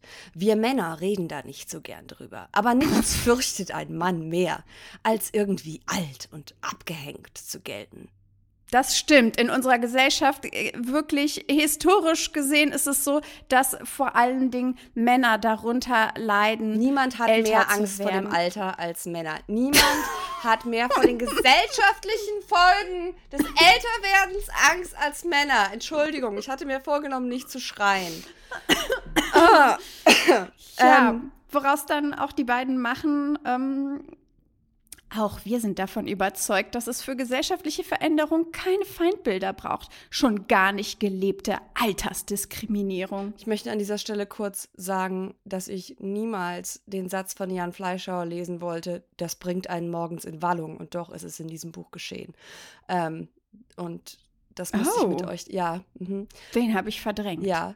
Er sagt nämlich, ähm, weil sie fragen Jan Fleischhauer, ob jede gesellschaftliche Debatte ein Feindbild braucht, da ist sich Jan Fleischhauer unsicher. Zitat: Wenn man eine politische Mission hat, ist es sicher hilfreich, ein Feindbild zu haben. Das bringt einen morgens in Wallung. Mhm. Ja. Also, äh, aber es ist, wie gesagt, sie müssen das jetzt definieren, weil weder Jan Fleischhauer noch sie verstehen, was damit gemeint ist, mit diesem Mysterium, mit diesem Rätsel der modernen Sphinxen, der hysterischen Feministinnen. Und deswegen sagen sie jetzt. Aber warte mal, ich Mhm. finde, das erklärt eigentlich, ich glaube, das, ist, das soll nicht so self-telling sein, wie es eigentlich ist. Ja, ja. Aber dass Jan Fleischhauer und Konsorten ein Feindbild brauchen, um überhaupt morgens in Wallung zu geraten, erklärt so einiges. Genau. Also Feindbild als Lifehack. Äh, das erklärt auch das Geschäftsmodell dieser Herrschaften. Und ich glaube, dass auch mit Wallung nicht nur der Mhm. Kreislauf gemeint ist, sondern ich glaube, dass sie einiges mehr Mhm. noch damit. Da ähm, wallt einiges. Mhm. Ja, so wollen wir zu der Arbeitsdefinition Ja. kommen, Mhm. zu der sie dann schlussendlich gelang. Genau. Zitat: Ein alter, weiser, diesmal kursiv geschrieben, Mann ist über 70 Jahre alt, beruflich erfolgreich und in seinem Fachgebiet eine, jetzt kommt mein Hasswort, Koryphäe. Er darf Umbrüche und Niederlagen in seinem Leben erfahren haben. Am Ende geht es bei unserer Auswahl der alten, weisen Männer nur um eines: Lebensleistung. Aha. Dann dachte ich, jetzt fängt's an, aber nichts da. Mm -mm, mm -mm. Das Das ist so. Oh. Das Vorspiel dauert noch länger an. Das Vorspiel dauert noch länger, denn dann folgt ein Teil mit dem schicksalhaften Titel Die Lage der Nation. Oh, da wusste ich schon, es wird übel. Äh, Dann reden sie über die, ähm, in Anführungszeichen, Krise, sei es Finanz, Corona, Energie, bla bla bla. aber auch das irgendwie alles, es ist alles irgendwie sehr von nee, sie sexueller nicht drüber, Spannung. sie erwähnen. Ja, aber von sexueller Spannung getragen. Ne? Also allein der erste Satz, Finanz, Corona, Energie, diese drei Begriffe bilden nur einen Ausschnitt der gegenwärtigen Paarungsoptionen des Terminus Krise. Okay. Ach so. Mhm. Mm, okay. Mhm. Also, Ich, ich war immer noch, ich war immer noch unter den Nachwirkungen des Wortes Wallung. ja, ich glaube auch, da ich das überlesen habe, Mhm. hatte ich das jetzt nicht ganz so ähm, gekriegt. Aber der, der äh, Satz am Ende dieses Absatzes, der Tenor, nichts wird wieder so glorreich und unbeschwert, wie es einmal war. What the fuck are you talking about? Um welche Vergewaltigung also, der Ehe. welche Geil. Verge Vergangenheitszeit wird hier zu Unrecht glorifiziert? Es ist nicht klar und es ist auch ein. Äh, sorry, aber das ist so furchtbar. Das ist so Das goldene furchtbar. Zeitalter, als man noch rassistische Witze machen durfte. Nicht, dass man das jetzt nicht mehr dürfte, ne? Aber äh, und äh, als es noch, äh, noch keiner Widerworte gegeben hat und jeder noch seinen Platz in der Gesellschaft kannte. So, Und Klapse auf den Arsch verteilen durfte. genau, weil das ist nur ein harmloser Flirt, wie wir lernen werden. Und interessant auch, aber weirder Sidetrack ähm, war, wusstest du, dass das Wort Herausforderungen, Rebecca, Therapeutendeutsch ist? Was bedeutet Therapeutendeutsch? Ich Pass auf. viele Fragen. Ähm, es, ist, es hängt alles damit zusammen mit dieser Work-Life-Balance, damit, dass wir eine Generation sind, die ähm, deswegen nicht taugt, weil sie sich zu sehr mit Selbstfindung beschäftigt. Und es ist darauf bezogen, dass wir eine Generation sind, die Therapie als Möglichkeit erkannt haben, intergenerationales Trauma, strukturelle Diskriminierung damit irgendwie umzugehen, was natürlich die ähm, Generation der alten weisen Männer, die ja sich alle noch an ihren Bootstraps selbst aus irgendwelchen Krisen, die ja alle nur persönlich sind und nicht strukturell sind, herausgepusht haben. Und deswegen ist Herausforderung Therapeutendeutsch, weil es in irgendwie mit etwas zusammenhängt, was man durch innere Einsicht und mit ein bisschen Hilfe, therapeutischer Hilfe von außen überwinden kann. Und deswegen verweichlicht uns das auch. Wir sind einfach nicht in der Lage zu Leistung, weil wir Therapie machen. Mhm. Und ich glaube, ich habe auch gefunden, ich habe den ersten Hinweis darauf gefunden, äh, welche, in welches Zeitalter sie zurück wollen. Denn leider, leider, leider, neben beide Histo äh, Historikerinnen, sage ich schon, meine Güte, neben beide Autorinnen, möge mich der Blitz treffen, äh, uns mit auf einen, ja, man kann nicht sagen historischen Rückblick, denn dafür müssten sie irgendeine Ahnung haben. Aber sie bieten uns ähm, einen Gewaltritt durch Mhm. die jüngere deutsche Geschichte, äh, die es schafft, alle meine Pet Peeves an revisionistischer Geschichtserzählung zu vereinen. ähm, ich habe, ich lese es kurz Ja, vor. bitte. Ich habe mehrfach in Caps Lock ich schreie, ich schreie, ich schreie und wow daneben geschrieben. Ihr könnt raten, an welcher Stelle. Das Ende des Zweiten Weltkriegs, hier schrieb ich, oh je, markiert den historischen Beginn des schrittweisen Wiederaufbaus Deutschland. Die Nation mhm, war moralisch und materiell bankrott, abhängig von der Gunst der Alliierten. Die Trümmer in den Großstädten symbolisierten die gesellschaftliche und wirtschaftliche Stunde Null. Äh, Wollen wir da ganz kurz noch mal sagen, wie viele deutsche Unternehmen unter im Zweiten Weltkrieg sich bereichert haben ohne Ende und deren Reichtum auch in die nächsten Generationen über Generationen hinweg bis heute weitergegeben haben, weil sie nie Reparationszahlungen zahlen mussten, weil es nie ein fucking Reckoning mit einer, mit dem wirtschaftlichen Verstrickungen und dem Nazi-Regime gegeben hatten. Und die Entnazifizierung äh, gescheitert ist, weil man beschlossen hat, dass sonst der administrative Staat zusammenkracht, wenn man alle Nazis rausschmeißt. Richtig. Aha. Die ganzen Juristen, die weiterhin auf ihren, also das als Stunde Null zu bezeichnen, okay. Aber es wird noch besser. Denn, wie, wie nennen wir das? Wie nennen wir das, was so äh, passiert ist in Nazi-Deutschland? Doch die selbst, die selbstverschuldete Tortur. Wohlgemerkt, damit ist gemeint, dass man jetzt so sehr unter den Alliierten leiden musste, ne? Ah, das meinst ist du? damit gemeint. Okay, Ja. das ja, also ich hätte nämlich dann doch gedacht, dass die selbstverschuldete Tortur tatsächlich sich auf die Nazis bezieht. Also Benefit of a Doubt, so ganz genau können wir es nicht Aber wissen. guck, ja, aber also es folgt direkt auf den Satz, die Trümmer, also abhängig von der Gunst der Alliierten, die Trümmer in den Großstädten symbolisierten die gesellschaftliche und wirtschaftliche Stunde, Stunde Null. Doch die selbstverschuldete Tortur Mhm. hm, liest sich für mich eher so als die Städte liegen in Trümmern, Ja, selber schuld, weil ihr habt die Nazis äh, halt ne, gewählt und an die Macht gebracht und so weiter. Aber das ist jetzt nicht irgendwie, hier wird ja noch nicht mal irgendwie erwähnt, was doch so passiert ist, ne?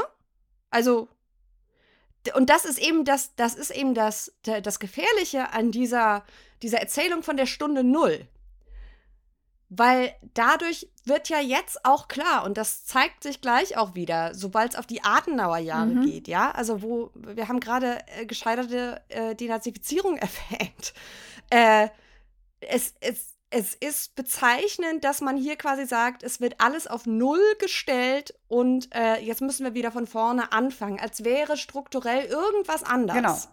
Und diese, diese angebliche Tabula rasa hat auch dazu geführt, dass das müssen die eigentlich auch erzählen, denn wenn man dann von diesen Dingen wie Fleiß und Disziplin und so weiter zu sprechen kommen möchte, muss man ja quasi die Details zur Nazi-Ideologie vorher durchgeschnitten Ja. haben. Ansonsten ist es ja nur eine Kontinuisierung genau dessen, was es ja historisch ist. Aber indem sie Ist, uns jetzt ja. suggerieren, dass es einen ja, eine Tabula rasa gab, ist das jetzt natürlich einfach ähm, deutsche Tugenden, wie sie uns dann irgendwie als Menschen, zumindest den Generationen vor uns, inhärent waren. Also Genau, weil sie sagen doch, die selbstverschuldete Tortur wandelte sich in den Folgejahren zum Heilmittel.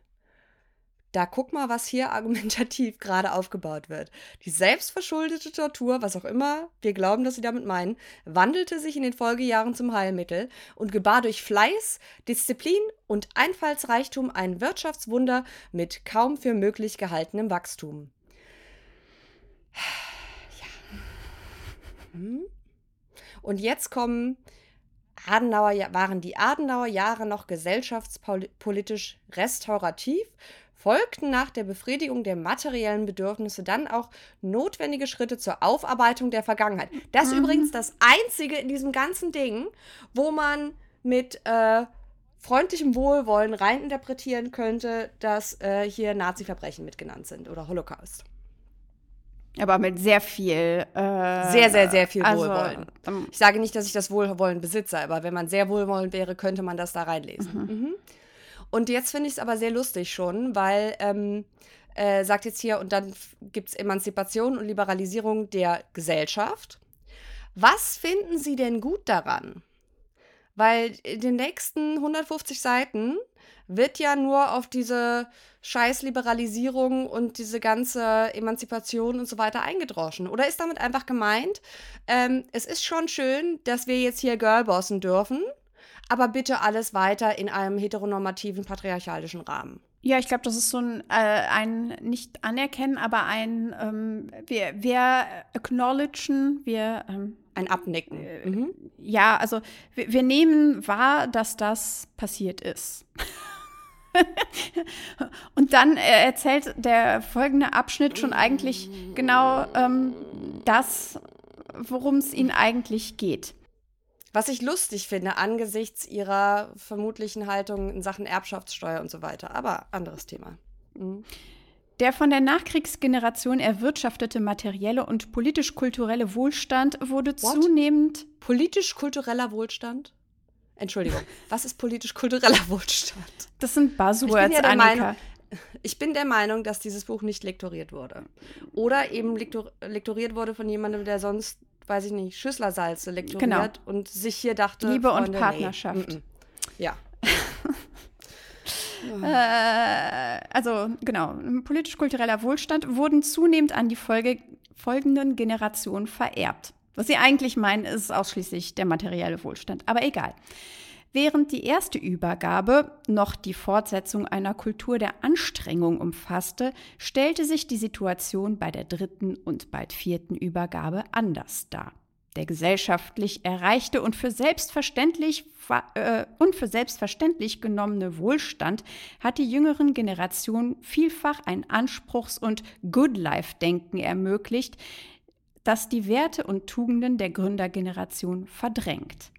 Gründergeneration. Ja, die haben doch nach der Stunde Null gegründet, Annika. Ist doch, Mhm. ist doch ganz klar. Alles aus eigener Arbeit, nicht profitiert von Geld, was man mit Profit von Kriegsverbrechen. Ne, mhm. Also Ja. was sie Mhm. sagen, glaube ich, mit sehr viel Wohlwollen, versuchen Mhm. hier zu sagen, ohne dass das jetzt tatsächlich ähm, gesellschaftlich korrekt wäre, aber sie Aha. möchten so etwas sagen wie, es gibt eine Wohlstandsverwahrlosen, Wohlstandsverwahrlosung in der zweiten, nee, in der dritten und vierten Generation derjenigen, die geerbten Wohlstand, also die Hm. Kohle Lustig. geerbt Kö- haben. Könnte, könnte man ja draus machen, okay, lass die Erbschaftssteuer hochsetzen. Exakt. Aber Mhm. das ist, sie nehmen dann so einen weirden Turn und sagen, dass ähm, das Problem ist, dass die Leute jetzt ein Good Life-Denken haben. Aber die schmeißen damit zwei Sachen in einen Pott, weil natürlich gibt es äh, völlig unumstritten sehr reiche ErbInnen, die sich einen Scheißdreck um die Gesellschaft kümmern und die einfach ähm, diese sehr wealthy 1% oder whatever.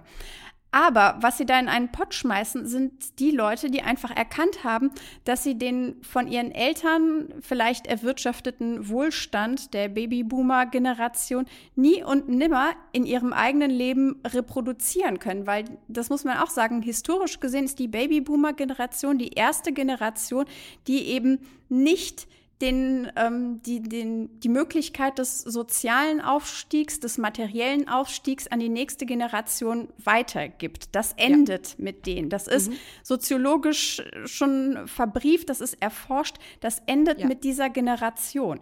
Und dass wir dann, die danach kommen, sagen, okay, in diesem Wissen müssen wir uns diesen verfickten Grind gar nicht geben und können eben unsere Werte anders ausrichten. Das ist etwas, was die beiden nicht verstanden haben und deswegen schmeißen sie das alles in einen Pott und tun so, als wären wir alle von Wohlstandsverwahrlosung betroffen.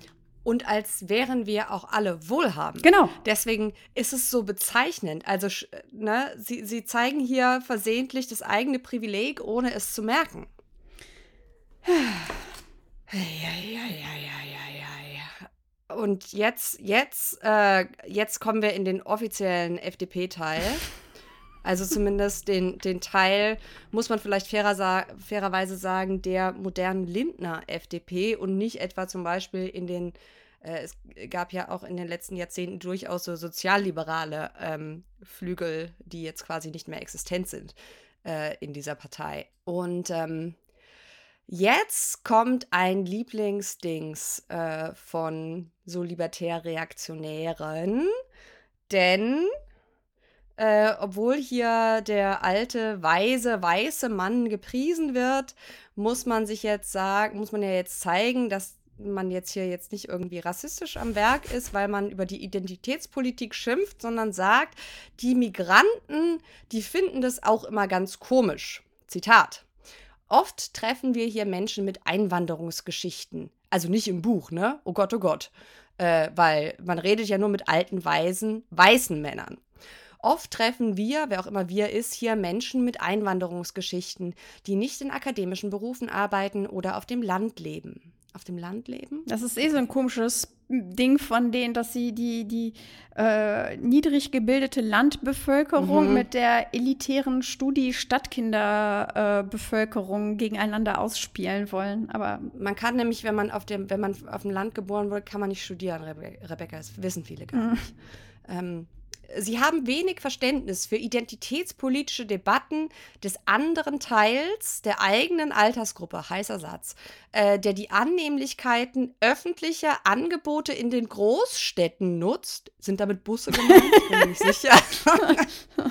nicht äh, äh, in akademischen Milieus Flanieren. flaniert. Flanieren.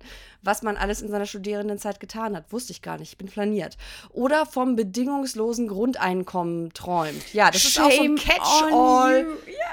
Shame on you. Polemisch gesagt, kurze Selbstreflexion, die einen zahlen Steuern, schaffen Wohlstand und montieren die Voltaik. Photovoltaikanlage auf dem Dach. Jetzt zeige ich natürlich mein eigenes akademisches Privilege, dem ich keine Ahnung habe, was das ist. Das ist Die anderen prägen Debatten auf Twitter. Ja, ich als äh, First Generation Akademiker-Kid aus einer Proletarierfamilie weiß natürlich, dass die Photovoltaikanlage äh, diese Sonnenkollektoren sind.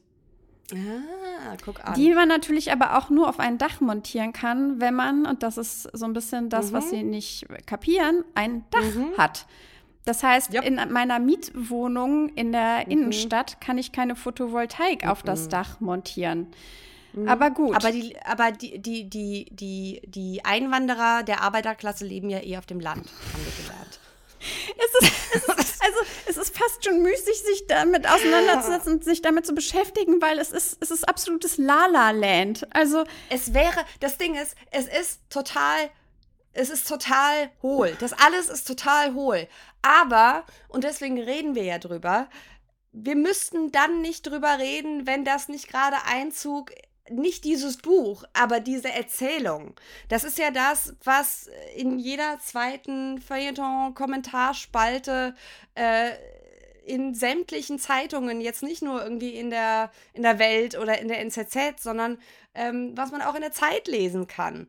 Ähm, das ist diese, diese reaktionäre Erzählung, egal ob es jetzt hier Franka und Nena erzählen oder irgendein äh, weißer Professor, der sagt, ich war ja immer links, bis die Linken zu woke wurden. Es ist alles dieselbe Soße. Hm. Oh ja, genau, wir sind immer noch im FDP-Teil, ne? ja, wir sind Genau. immer noch im FDP-Teil. Und falls ihr jetzt dachtet, ja, okay, jetzt ist die Lage der Nation geklärt. Nee, nee, nee, nee. Nein. Mhm. Wir dröseln das jetzt dann nämlich dann nochmal auf in den Wir von, ändern wieder die Schrift. Genau. in den von ähm, äh, Lefeld und Brockhaus identifizierten Probleme, die so unsere Generation kranken. Das ist Anspruchshaltung 1. Der Staat regelt das schon. Boah, ich, ich, ich, puh. Also was sie eigentlich Eigenverantwortung ist out und stattdessen soll Papa Staat alles regeln. Äh, es ist so kurz vor dem äh, Sozialschmarotzer. Es ist nicht kurz, es ist äh, also Es ist genau das. äh, Es ist absolut, also wir sind alle Sozialschmarotzer. Wie der Weihnachtsmann lächelt und mit Rauschebart verteilt der Staat das Geld an die Bürger, anstatt Steuern zu senken und damit Menschen zu motivieren, mehr zu investieren oder für das eigene Fortkommen zu arbeiten. Mhm. Ja. Ist geil, wenn man was investiert, was man gar nicht hat. Äh, das hilft besonders viel. Also hier ist so klassisches Reaganomics, Trickle-Down Economics. Funktioniert nicht, ist seit Jahrzehnten bekannt, dass es nicht funktioniert. Aber dazu hätte man ja mal äh, ein Buch aufschlagen müssen, ähm, was vielleicht sich äh, kritisch mit solchen Sachen beschäftigt. Und das ähm, war nicht drin. Da haben wir auch schon mehrmals auch im, im Kontext USA im Laufe des Podcasts darüber geschrieben, wie diese, ähm, wie das auch in so ein typisches reaktionäres Talking Point ist, eben den Sozialstaat abschaffen zu wollen, eben unter der völlig irrigen Prämisse, dass die Menschen dann natürlich alle mit den gleichen Möglichkeiten und Fähigkeiten ausgestattet sind, für sich selbst zu sorgen und warum das höchst problematisch ist. Anspruchshaltung Jetzt wird's weird. zwei. Bachelor- und Masterstudium. Für alle. Mm. ich möchte kurz ein, ein, ein Pin hier reinstecken und den Faden daran befestigen. Auf diese Stelle kommen wir nämlich später nochmal zurück. Ja, wir können vielleicht an der Stelle ganz kurz sagen, für den Fall, dass es nicht klar ist. Mhm. Brockhaus und äh, Lehfeld, es macht mir mehr Spaß zu sagen als äh, Nena und äh, Franka. Deswegen. Hm. Ich krieg bei Brockhaus immer beim erst, der ersten Hälfte des Namens einen kurzen Schweißausbruch, weil ich immer Autoaggressionen entwickle. Oh, entschuldige. Siehst du, ihr, Nein, nein, ihr nein, seid ich muss mich daran gewöhnen. so dermaßen unterschiedliche Menschen, dass mir das noch nicht einmal aufgefallen ist, Annika. Ich nehme das als Kompliment. Ja, ist es auch. Aber ähm, jetzt, wo du es sagst, ja, natürlich. Sorry, ich möchte kein. Nein, nein, nein, nein, nein, wir, wir, wir sagen das, ich muss da, ich muss das, das mit mir selber ausmachen. Das, ich kann das. das. Das hat mir das Therapeutendeutsch beigebracht. Ich glaube ja auch, dass sie ganz bewusst, also mit Brockhaus ist natürlich der ähm, Erbe, also jetzt, also Nina Brockhaus ist die Ehefrau. Noch so einer, der vom des- Wohlstand seiner früheren Generation profitiert. Genau, dieser Enzyklopädie ähm, des, des Brockhaus. Ich meine, das, der Name ist ja wie, wie Tempo, steht ja schon ähm, Genau. für, für das, was es ist. Und deswegen finde ich es eigentlich noch so viel witziger, dass sie solche Kackbücher äh, schreibt. Also das ist, äh, ja, tit for tat. Okay. Ähm, jedenfalls geht es den beiden darum, dass äh, die Menschen jetzt denken müssten, dass sie alle studieren müssen und dass alle irgendwie unbedingt äh, mit Bildung ausgestattet sein müsste. Dabei fehlen doch Fachkräfte und nicht alle müssen studieren. Also, ich, leide ja öfter unter niedrigem Blutdruck. Vielleicht habe ich mir deswegen unterbewusst meine, meine Schwerpunkte so gelegt, wie sie liegen.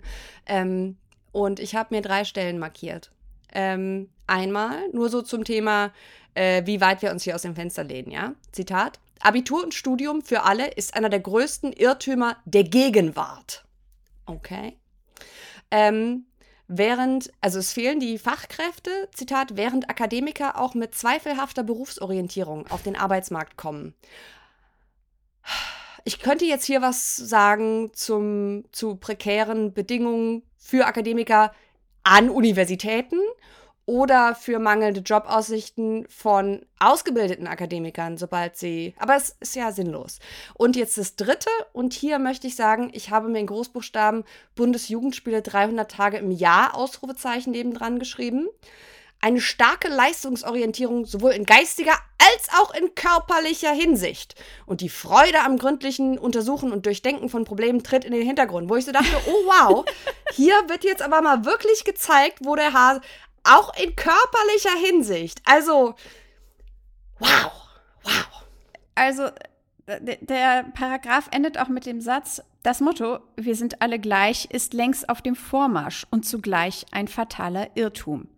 Was sie uns eigentlich sagen wollen. Und da kann man, finde ich, tatsächlich drüber streiten, muss jeder Mensch studieren. Jeder Mensch sollte studieren dürfen. Ähm, aber es muss nicht jeder Mensch studieren. Und es ist auch so, dass äh, wir ein gesellschaftliches Umdenken brauchen, was Ausbildungsberufe, was die Anerkennung dieser ganzen Berufsgruppen angeht, wie überhaupt, aber das ist auch an keiner Stelle in diesem Buch wird das gemacht, Leistung eigentlich gesellschaftlich neu oder umdefiniert werden müsste, eben um diese Anerkennung sowohl als Prestige, aber wichtiger noch monetäre Anerkennung, damit das überhaupt stattfindet. Das ist aber nicht das, was sie meinen. Wenn man davon ausgeht, und ich gehe davon fest aus, dass Fähigkeiten und Potenzial unter allen Bevölkerungsgruppen gleich verteilt sind, weil ansonsten sind wir bei der Eugenik und Aber, na, aber genau da sind wir ja. Genau da sind wir. Weil, pass, pass, Entschuldigung, ich.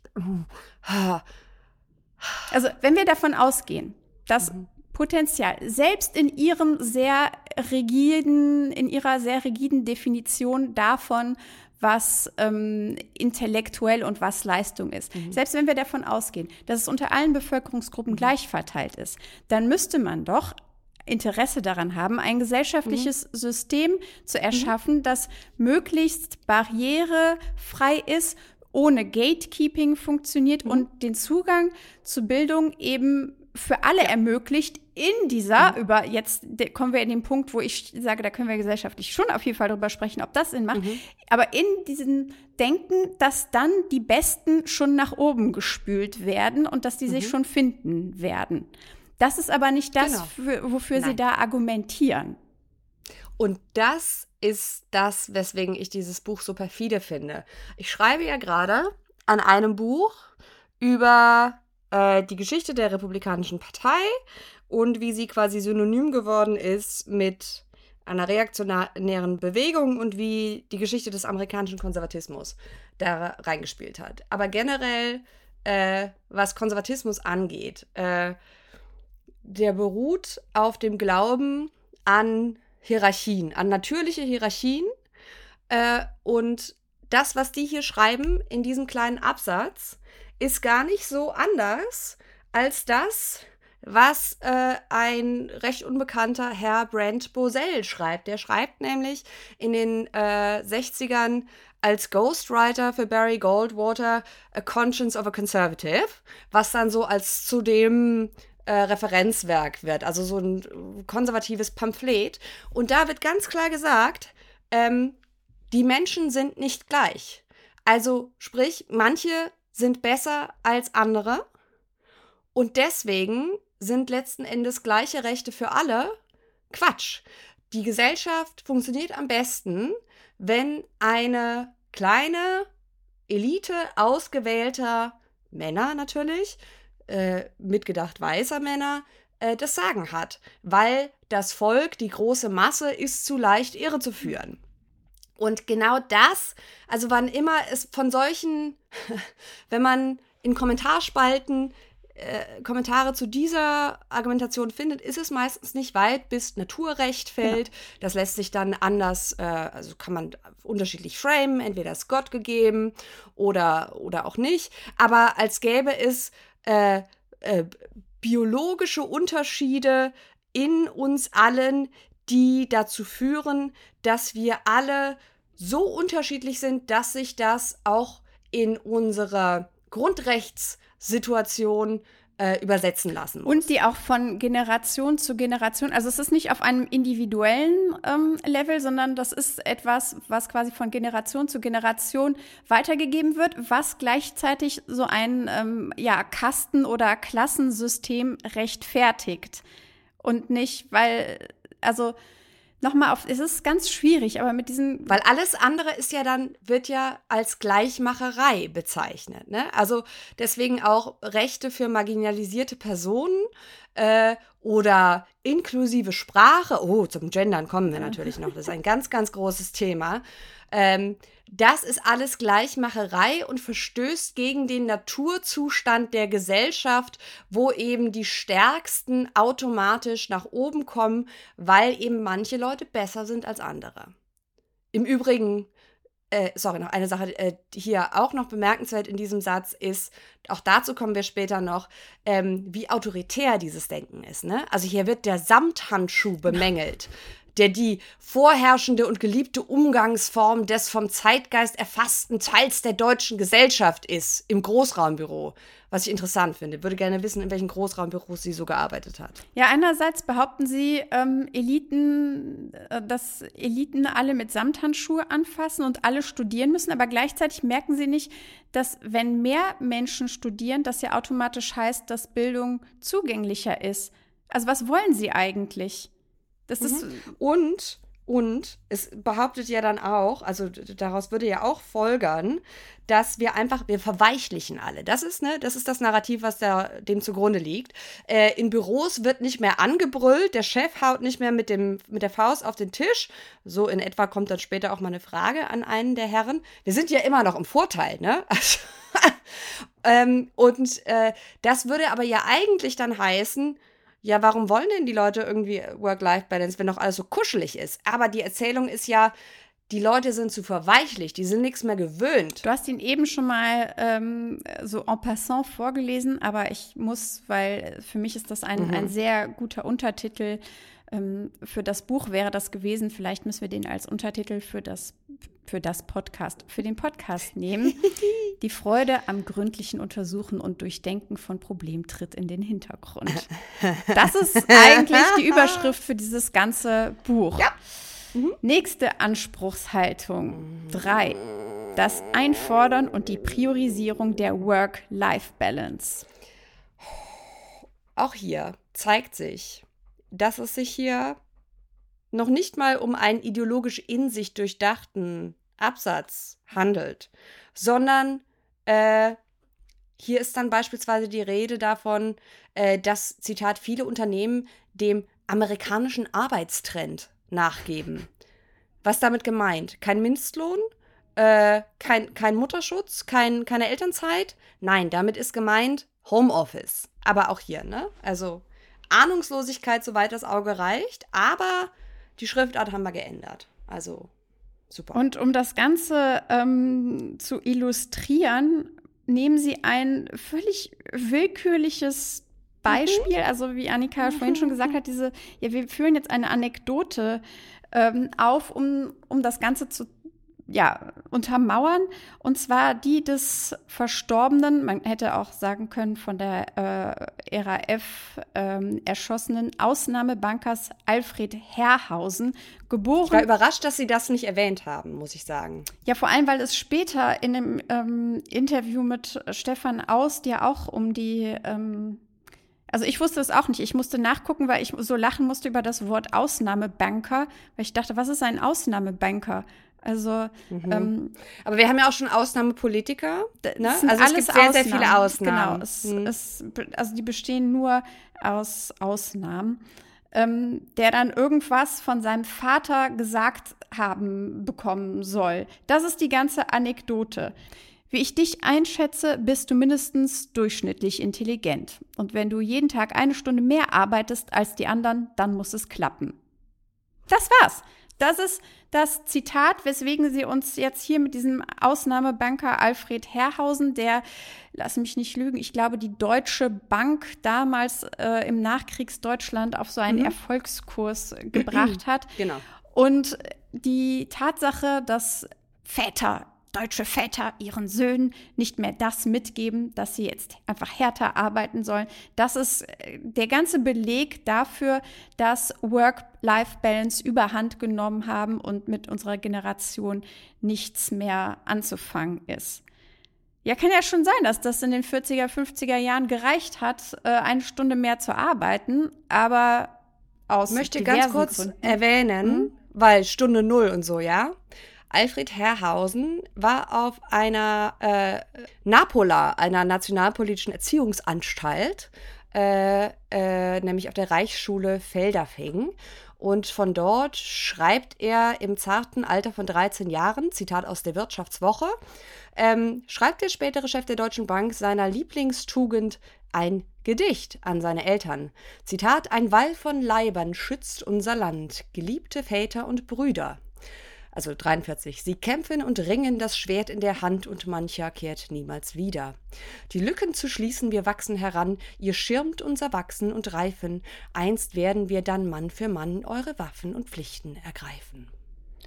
Zitat Ende. Jo. Ja, alles völlig unbelastet.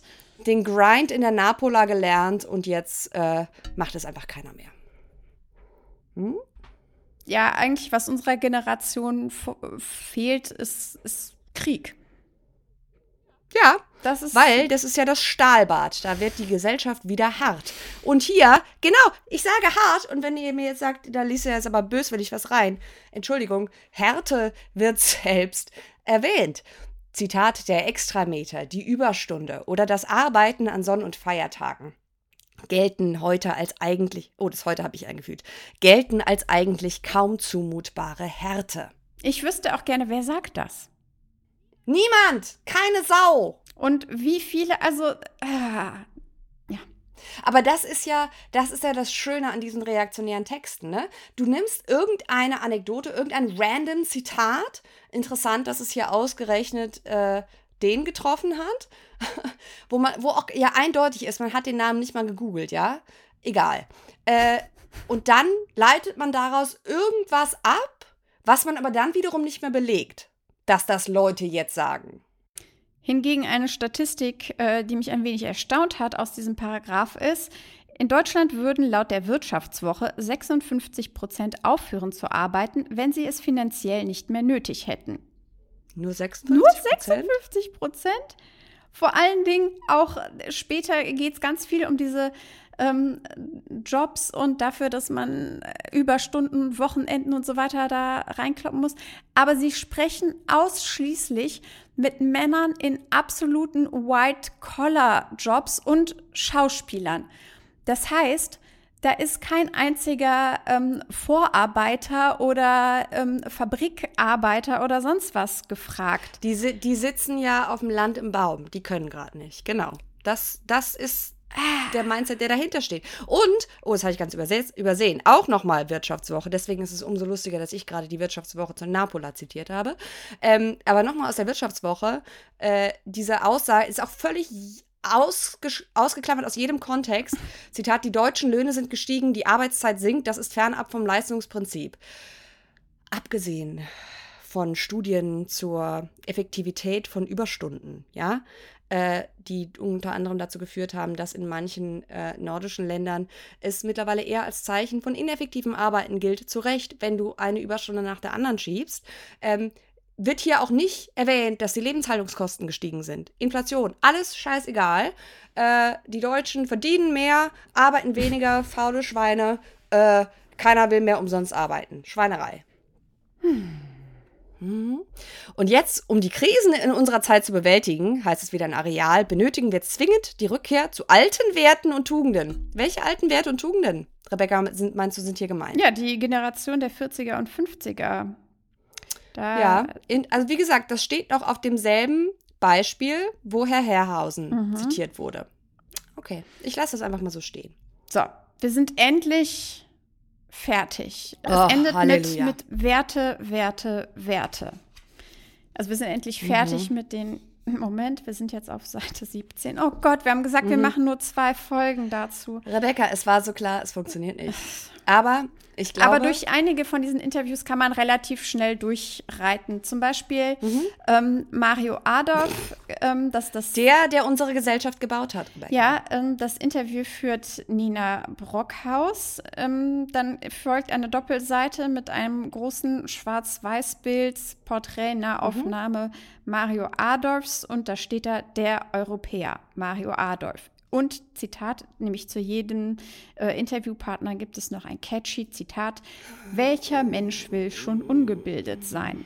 Und das direkt nachdem sie vorher gesagt haben, Ja! naja, egal. Aber da äh, finden wir noch größere äh, Oh ja. Unstimmigkeiten.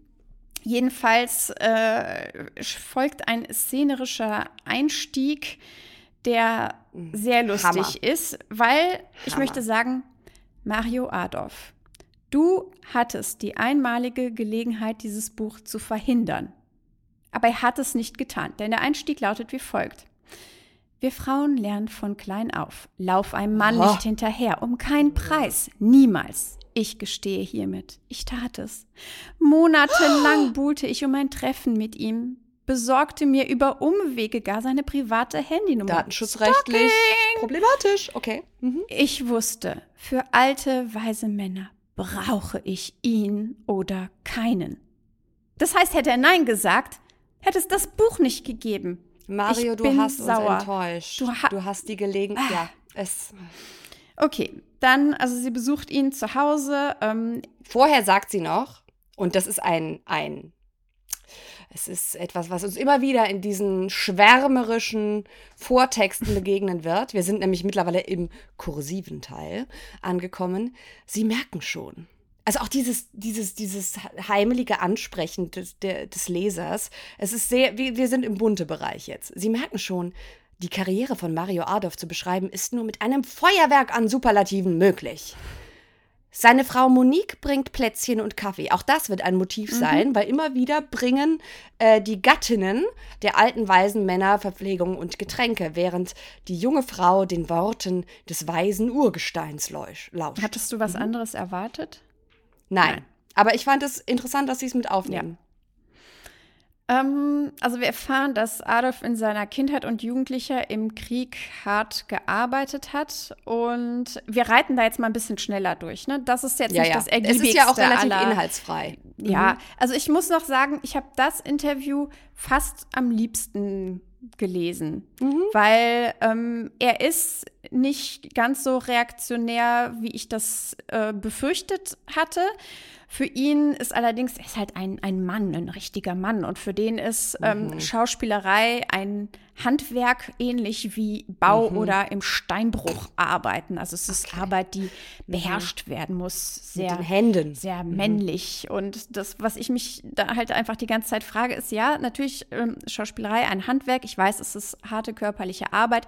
Aber die Tatsache, dass ein Mann mit 92 Jahren seinem Handwerk noch ausüben kann, zeigt mir eben, dass es nicht wie Bau ist oder wie im Steinbruch arbeiten. Denn kein 92-Jähriger, ich lehne mich jetzt, glaube ich, nicht weit aus dem Fenster, kann in dem Alter noch seinem Handwerk nachgehen. Nope.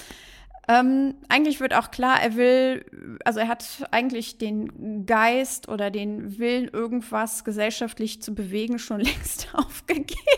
er sagt dann so, ja, ich Hat's aber auch nie gebraucht. Nee, Ne? nee, nee. Aber demonstrieren sollen ruhig die anderen. Eigentlich ist er in seinem Leben einfach nur traurig darüber, dass äh, die Restaurants in Italien mittlerweile nicht mehr bis 22 Uhr auf sind. Sad, sad. Und dann erzählt er noch, dass, also ein bisschen witzig, dass er früher stundenlang im Flugzeug über in Anführungszeichen nicht erschlossene Länder außerhalb von Europa geflogen ist. What? Was heißt Okay. das hier, Mario? Möchtest du uns mal erklären, was nicht erschlossene Länder sind? Ich habe Angst vor der Antwort. Ja, also er ist schon, also der Europäer mh, ist schon nicht verkehrter Titel für ihn. Er ist ein sehr eurozentristischer Mann, für den alles, wo nicht ein weißer Entdecker irgendwie äh, sein Unwesen getrieben hat, schlicht und weg einfach nicht existiert und nicht erschlossen ist. Also der imaginäre Tropenhelm wird hier immer wieder kurz aufgesetzt. Ja. Ähm, dann gibt er noch zu, dass ähm, er selbst, das fand ich eigentlich wirklich, hat mich überrascht, fand ich gut. Er gibt zu, dass er selbst nach dieser eben Nachkriegszeit für ihn Jahrzehnte des Wohlstands und des Friedens erlebt hat und dass das ein unheimliches Privileg ist, weil es eben nicht mehr so sein wird. Ähm, und dann sagt er auch, dass das nichts mit mangelnder Moralen oder Werten oder Leistung zu tun hat. Wo man sagen muss, die Fragen sind so tendenziös gestellt. Also Nena Brockhaus möchte wirklich oder gibt sich sehr viel Mühe, aus Mario Adolf irgendwie ihm aus der Nase zu ziehen, dass es unsere Generation ist, die hier verweichlich ist, weil das eben ihre Arbeitshypothese ist. Und er spielt da nicht, er spielt ihr den Ball nicht so wirklich zurück. Der sagt so, nee, das sind andere Umstände. Und dann dachte ich mir, hey, Mario, das ist, glaube ich, auch der einzige Grund, warum ich dieses Interview dann doch nicht so schlimm fand, weil er lässt sich darauf nicht unbedingt ein. Also er lässt sich von ihr äh, Ja.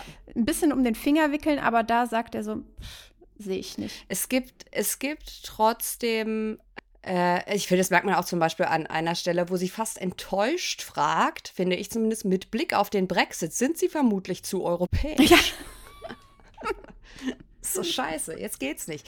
Ähm, was ich äh, irgendwie mit, mit Unbehagen, ja, ich weiß nicht, ob Unbehagen das richtige Wort ist, aber wo dann auch überhaupt nicht mehr nachgefragt wird, ist, er erzählt äh, eine, ja, Anekdote kann man es eigentlich nicht nennen, er erzählt eine Passage, ähm, wie er als, muss irgendwie, ich weiß gar nicht mehr, ob er sagt, wie alt er war, aber als Junge, ich glaube, doch, er war, er sagt, er war nicht mal 14, also mit 13 ähm, am sogenannten Volkssturm, also dem letzten Aufgebot der Nazis, wo sie die Teenager ähm, in den äh, Untergang äh, geschickt haben, äh, teilgenommen hat.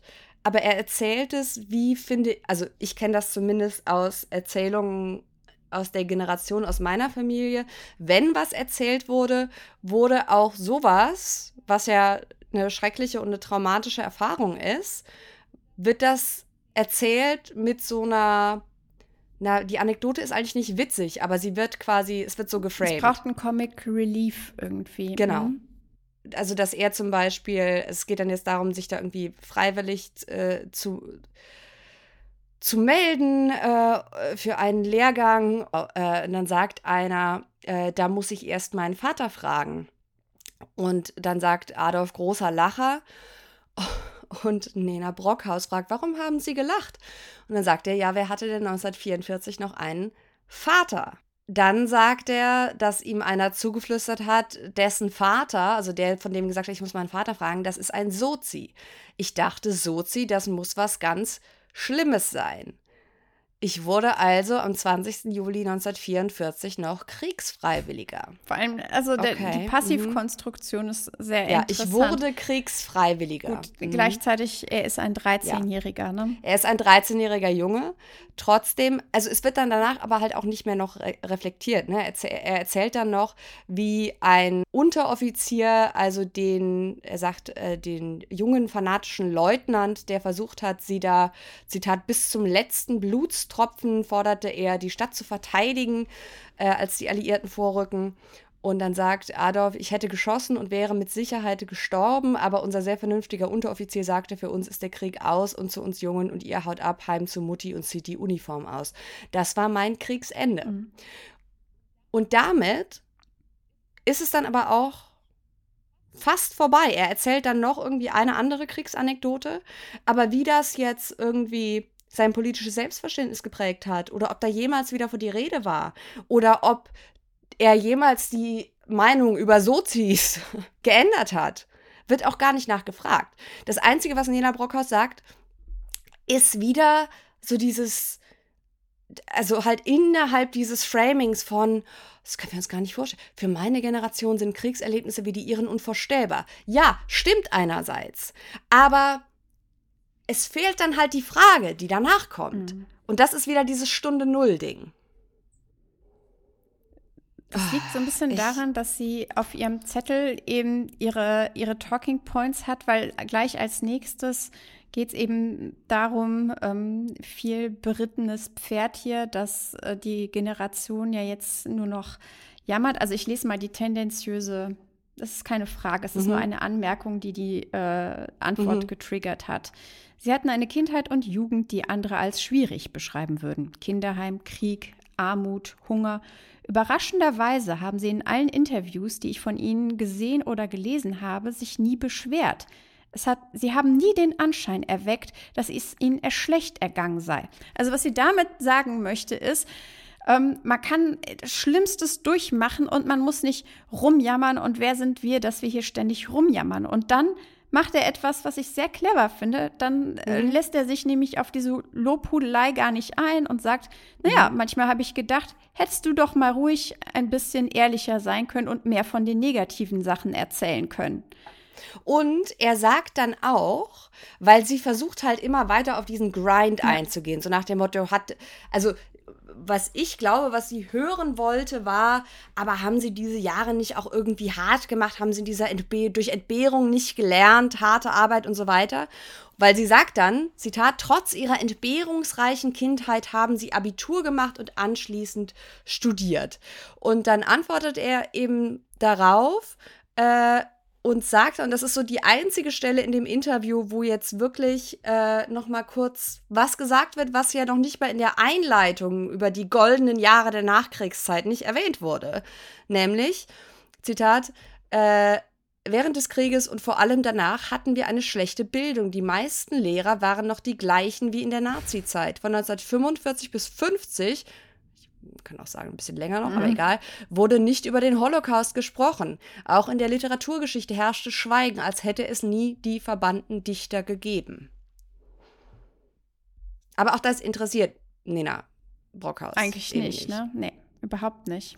Weil, was sie dann daraus macht, ne? Also er sagt, welcher Mensch will schon ungebildet sein aus dieser Erfahrung heraus und dann schreibt sie in Kursiv wieder im, in ihrem äh, bunte äh, äh, Meditation über dieses Gespräch.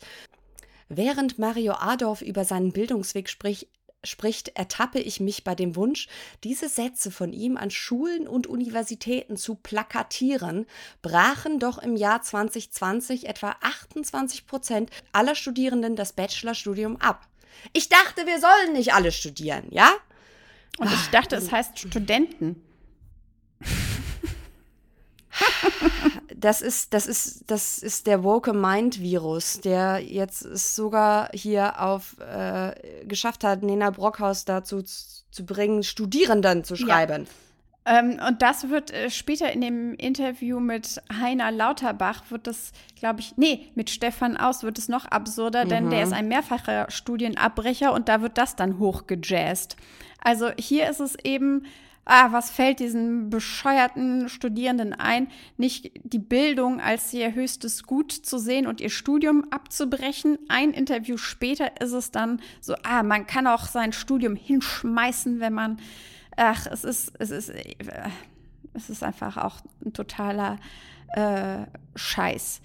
Ähm, ein letztes zu diesem Interview, ähm, das mir sehr unangenehm aufgefallen ist, muss ich sagen. Er spricht dann, es geht dann um, ähm, um seine KollegInnen, unter anderem um Romy Schneider und ähm, die er sehr gut kannte. Und er sagt, dass sie eine großartige Schauspielerin war, bla bla bla, dass er ihr auch gesagt hat ähm, nach ihren ersten Filmen, dass sie es nicht nötig hat, auf die Schauspielschule zu gehen, weil sie alles irgendwie schon war.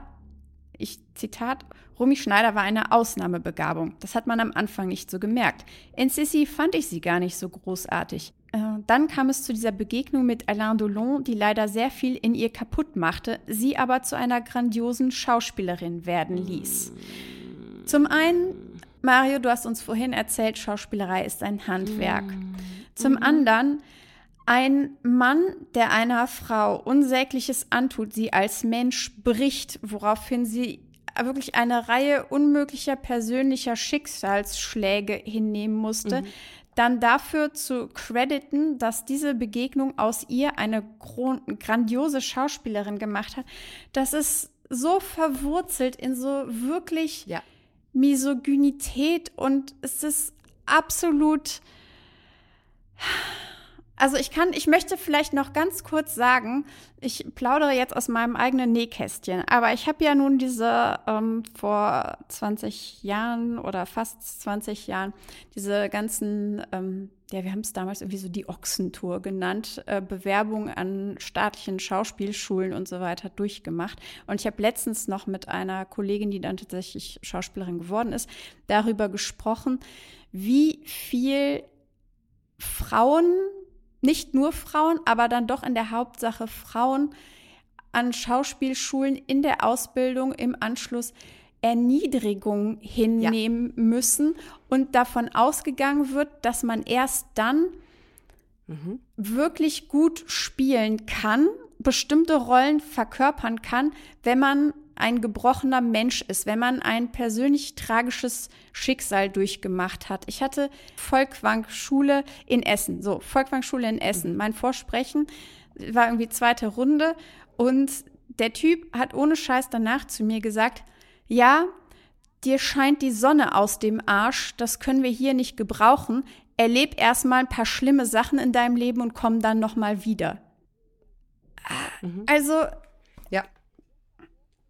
das ist so verwurzelt auch in diesem Denken, äh, es hat einen, einen genialen Mann gebraucht, der abusive war, der äh, sie misshandelt hat oder der die Frau misshandelt, um äh, den Diamanten, Diamanten entstehen durch, durch stärksten Druck. Ja. Genau. Ja.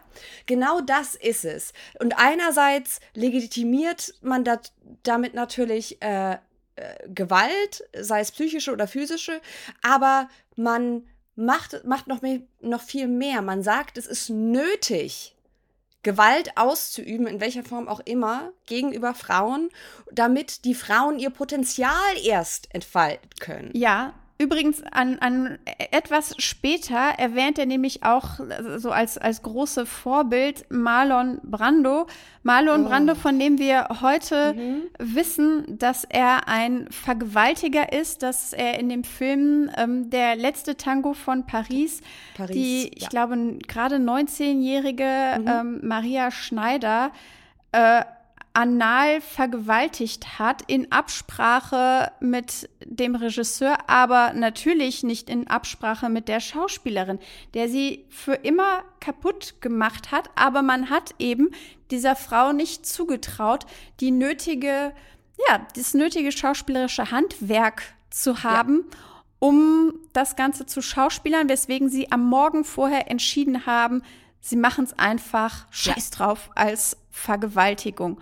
Und dass mhm. solche Dinge in dieser, ja, wie soll ich sagen, in dieser Riege der einflussreichen Männer immer noch so en passant, also das ist ja nicht das, was er erzählt, mhm. aber er schreibt hier von ja. Marlon Brando, dem großen Schauspieler, von Alain Delon, der Romy Schneider gebrochen hat und so. Das ist, mhm. da ist, glaube ich, kein, also an die ist MeToo völlig unbemerkt vorbeigegangen. Da ist keine Reevaluation ihrer Vorbilder oder ihrer Werte. Das ist alles da nicht passiert. Und das ist so ein bisschen schade, traurig und ähm, auch was, wo ich mir denke, Nena Brockhaus, frag halt nach. Mhm. Wenn du wirklich ja. eine Muschel knacken willst, wenn du eine Perle zutage befördern willst, frag halt nach. Das ist dein fucking Job als Journalistin. Ja. Und äh, bemerkenswert fand ich auch, dass am Ende des Gesprächs, wir sind wieder im kursiven Teil, äh, dann Adolf selber sagt, weil sie haben ja auch vorher im Buch angekündigt und ich nehme an, das haben sie ihm auch so verkauft, dass sie ja auch über das große Scheitern im Leben dieser Männer, so Scheitern ist okay, also nur, wenn man am Ende trotzdem die große Lebensleistung erreicht, weil sonst ist es nicht, sonst hast du nicht hart genug gegrindet. Aber ähm, Adolf sagt ihr dann, mit mir haben sie aber gar nicht über die Krisen in meinem Leben gesprochen. Und dann sagt sie, ich kann das Aufnahmegerät gerne wieder einschalten. Und dann schmunzelt er aber, nein, nein, das ist schon in Ordnung. Und dann, es wird, es wird noch schärfer. Es wird noch, ich hatte es schon wieder vergessen. Ich sehe es gerade, dass ich mir markiert habe. Ähm, dann sagt sie nämlich als Erklärung für ihre Zitat Beweggründe, warum sie irgendwie nicht fragt, wissen Sie, bei allem, was ich während meiner Vorbereitung über Sie gelesen habe, kann nicht viel gewesen sein, erschienen Sie mir nicht als der Mann für tiefe Krisen. In Ihnen verbirgt sich keine Melancholie. Sagt Alright. sie ihm, dass er mhm. oberflächlich ist.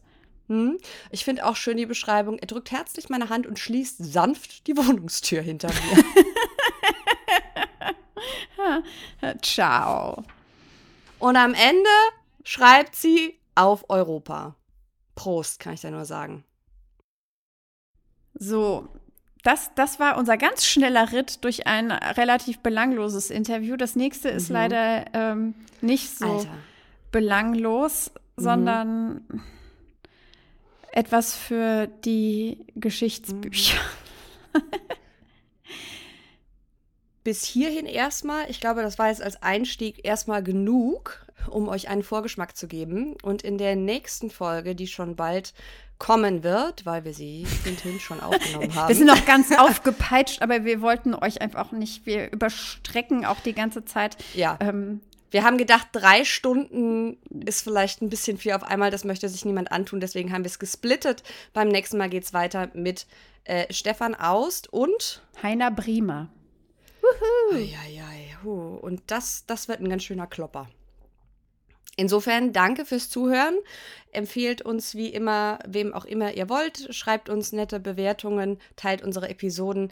Ganz herzlichen Dank an alle Patrons. Ihr helft uns, äh, die Aufnahmegebühren und so weiter und so fort äh, zu bezahlen, Plattformgebühren. Die laufenden Kosten dieser Baracke. Also von, von Herzen ähm, danke. Und ähm, falls ihr eine Person kennt, die ähm, ansonsten mit Romance Novels nicht viel anfangen kann, wo ihr aber denkt, hey, aber das hier, hier, äh, hier äh, Nena und Franka, dann teilt, schenkt dieser Person einen mhm. kostenlosen Gutschein für unseren Podcast. Mhm. Mhm. Wir freuen uns sehr über neue HörerInnen. Und ähm, ja, dann geht es weiter mit Heiner und Stefan. Bis zum nächsten Mal.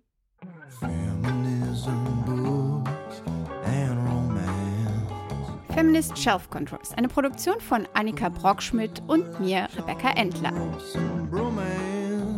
Musik von Andrew Kohlberg, Sexy Voice Benny Weber. Folgt uns auf Instagram unter Feminist Shelf Control, wo wir zusätzliche Unterrichtsmaterialien anbieten. Bis zum nächsten Mal. Feminist Shelf Control.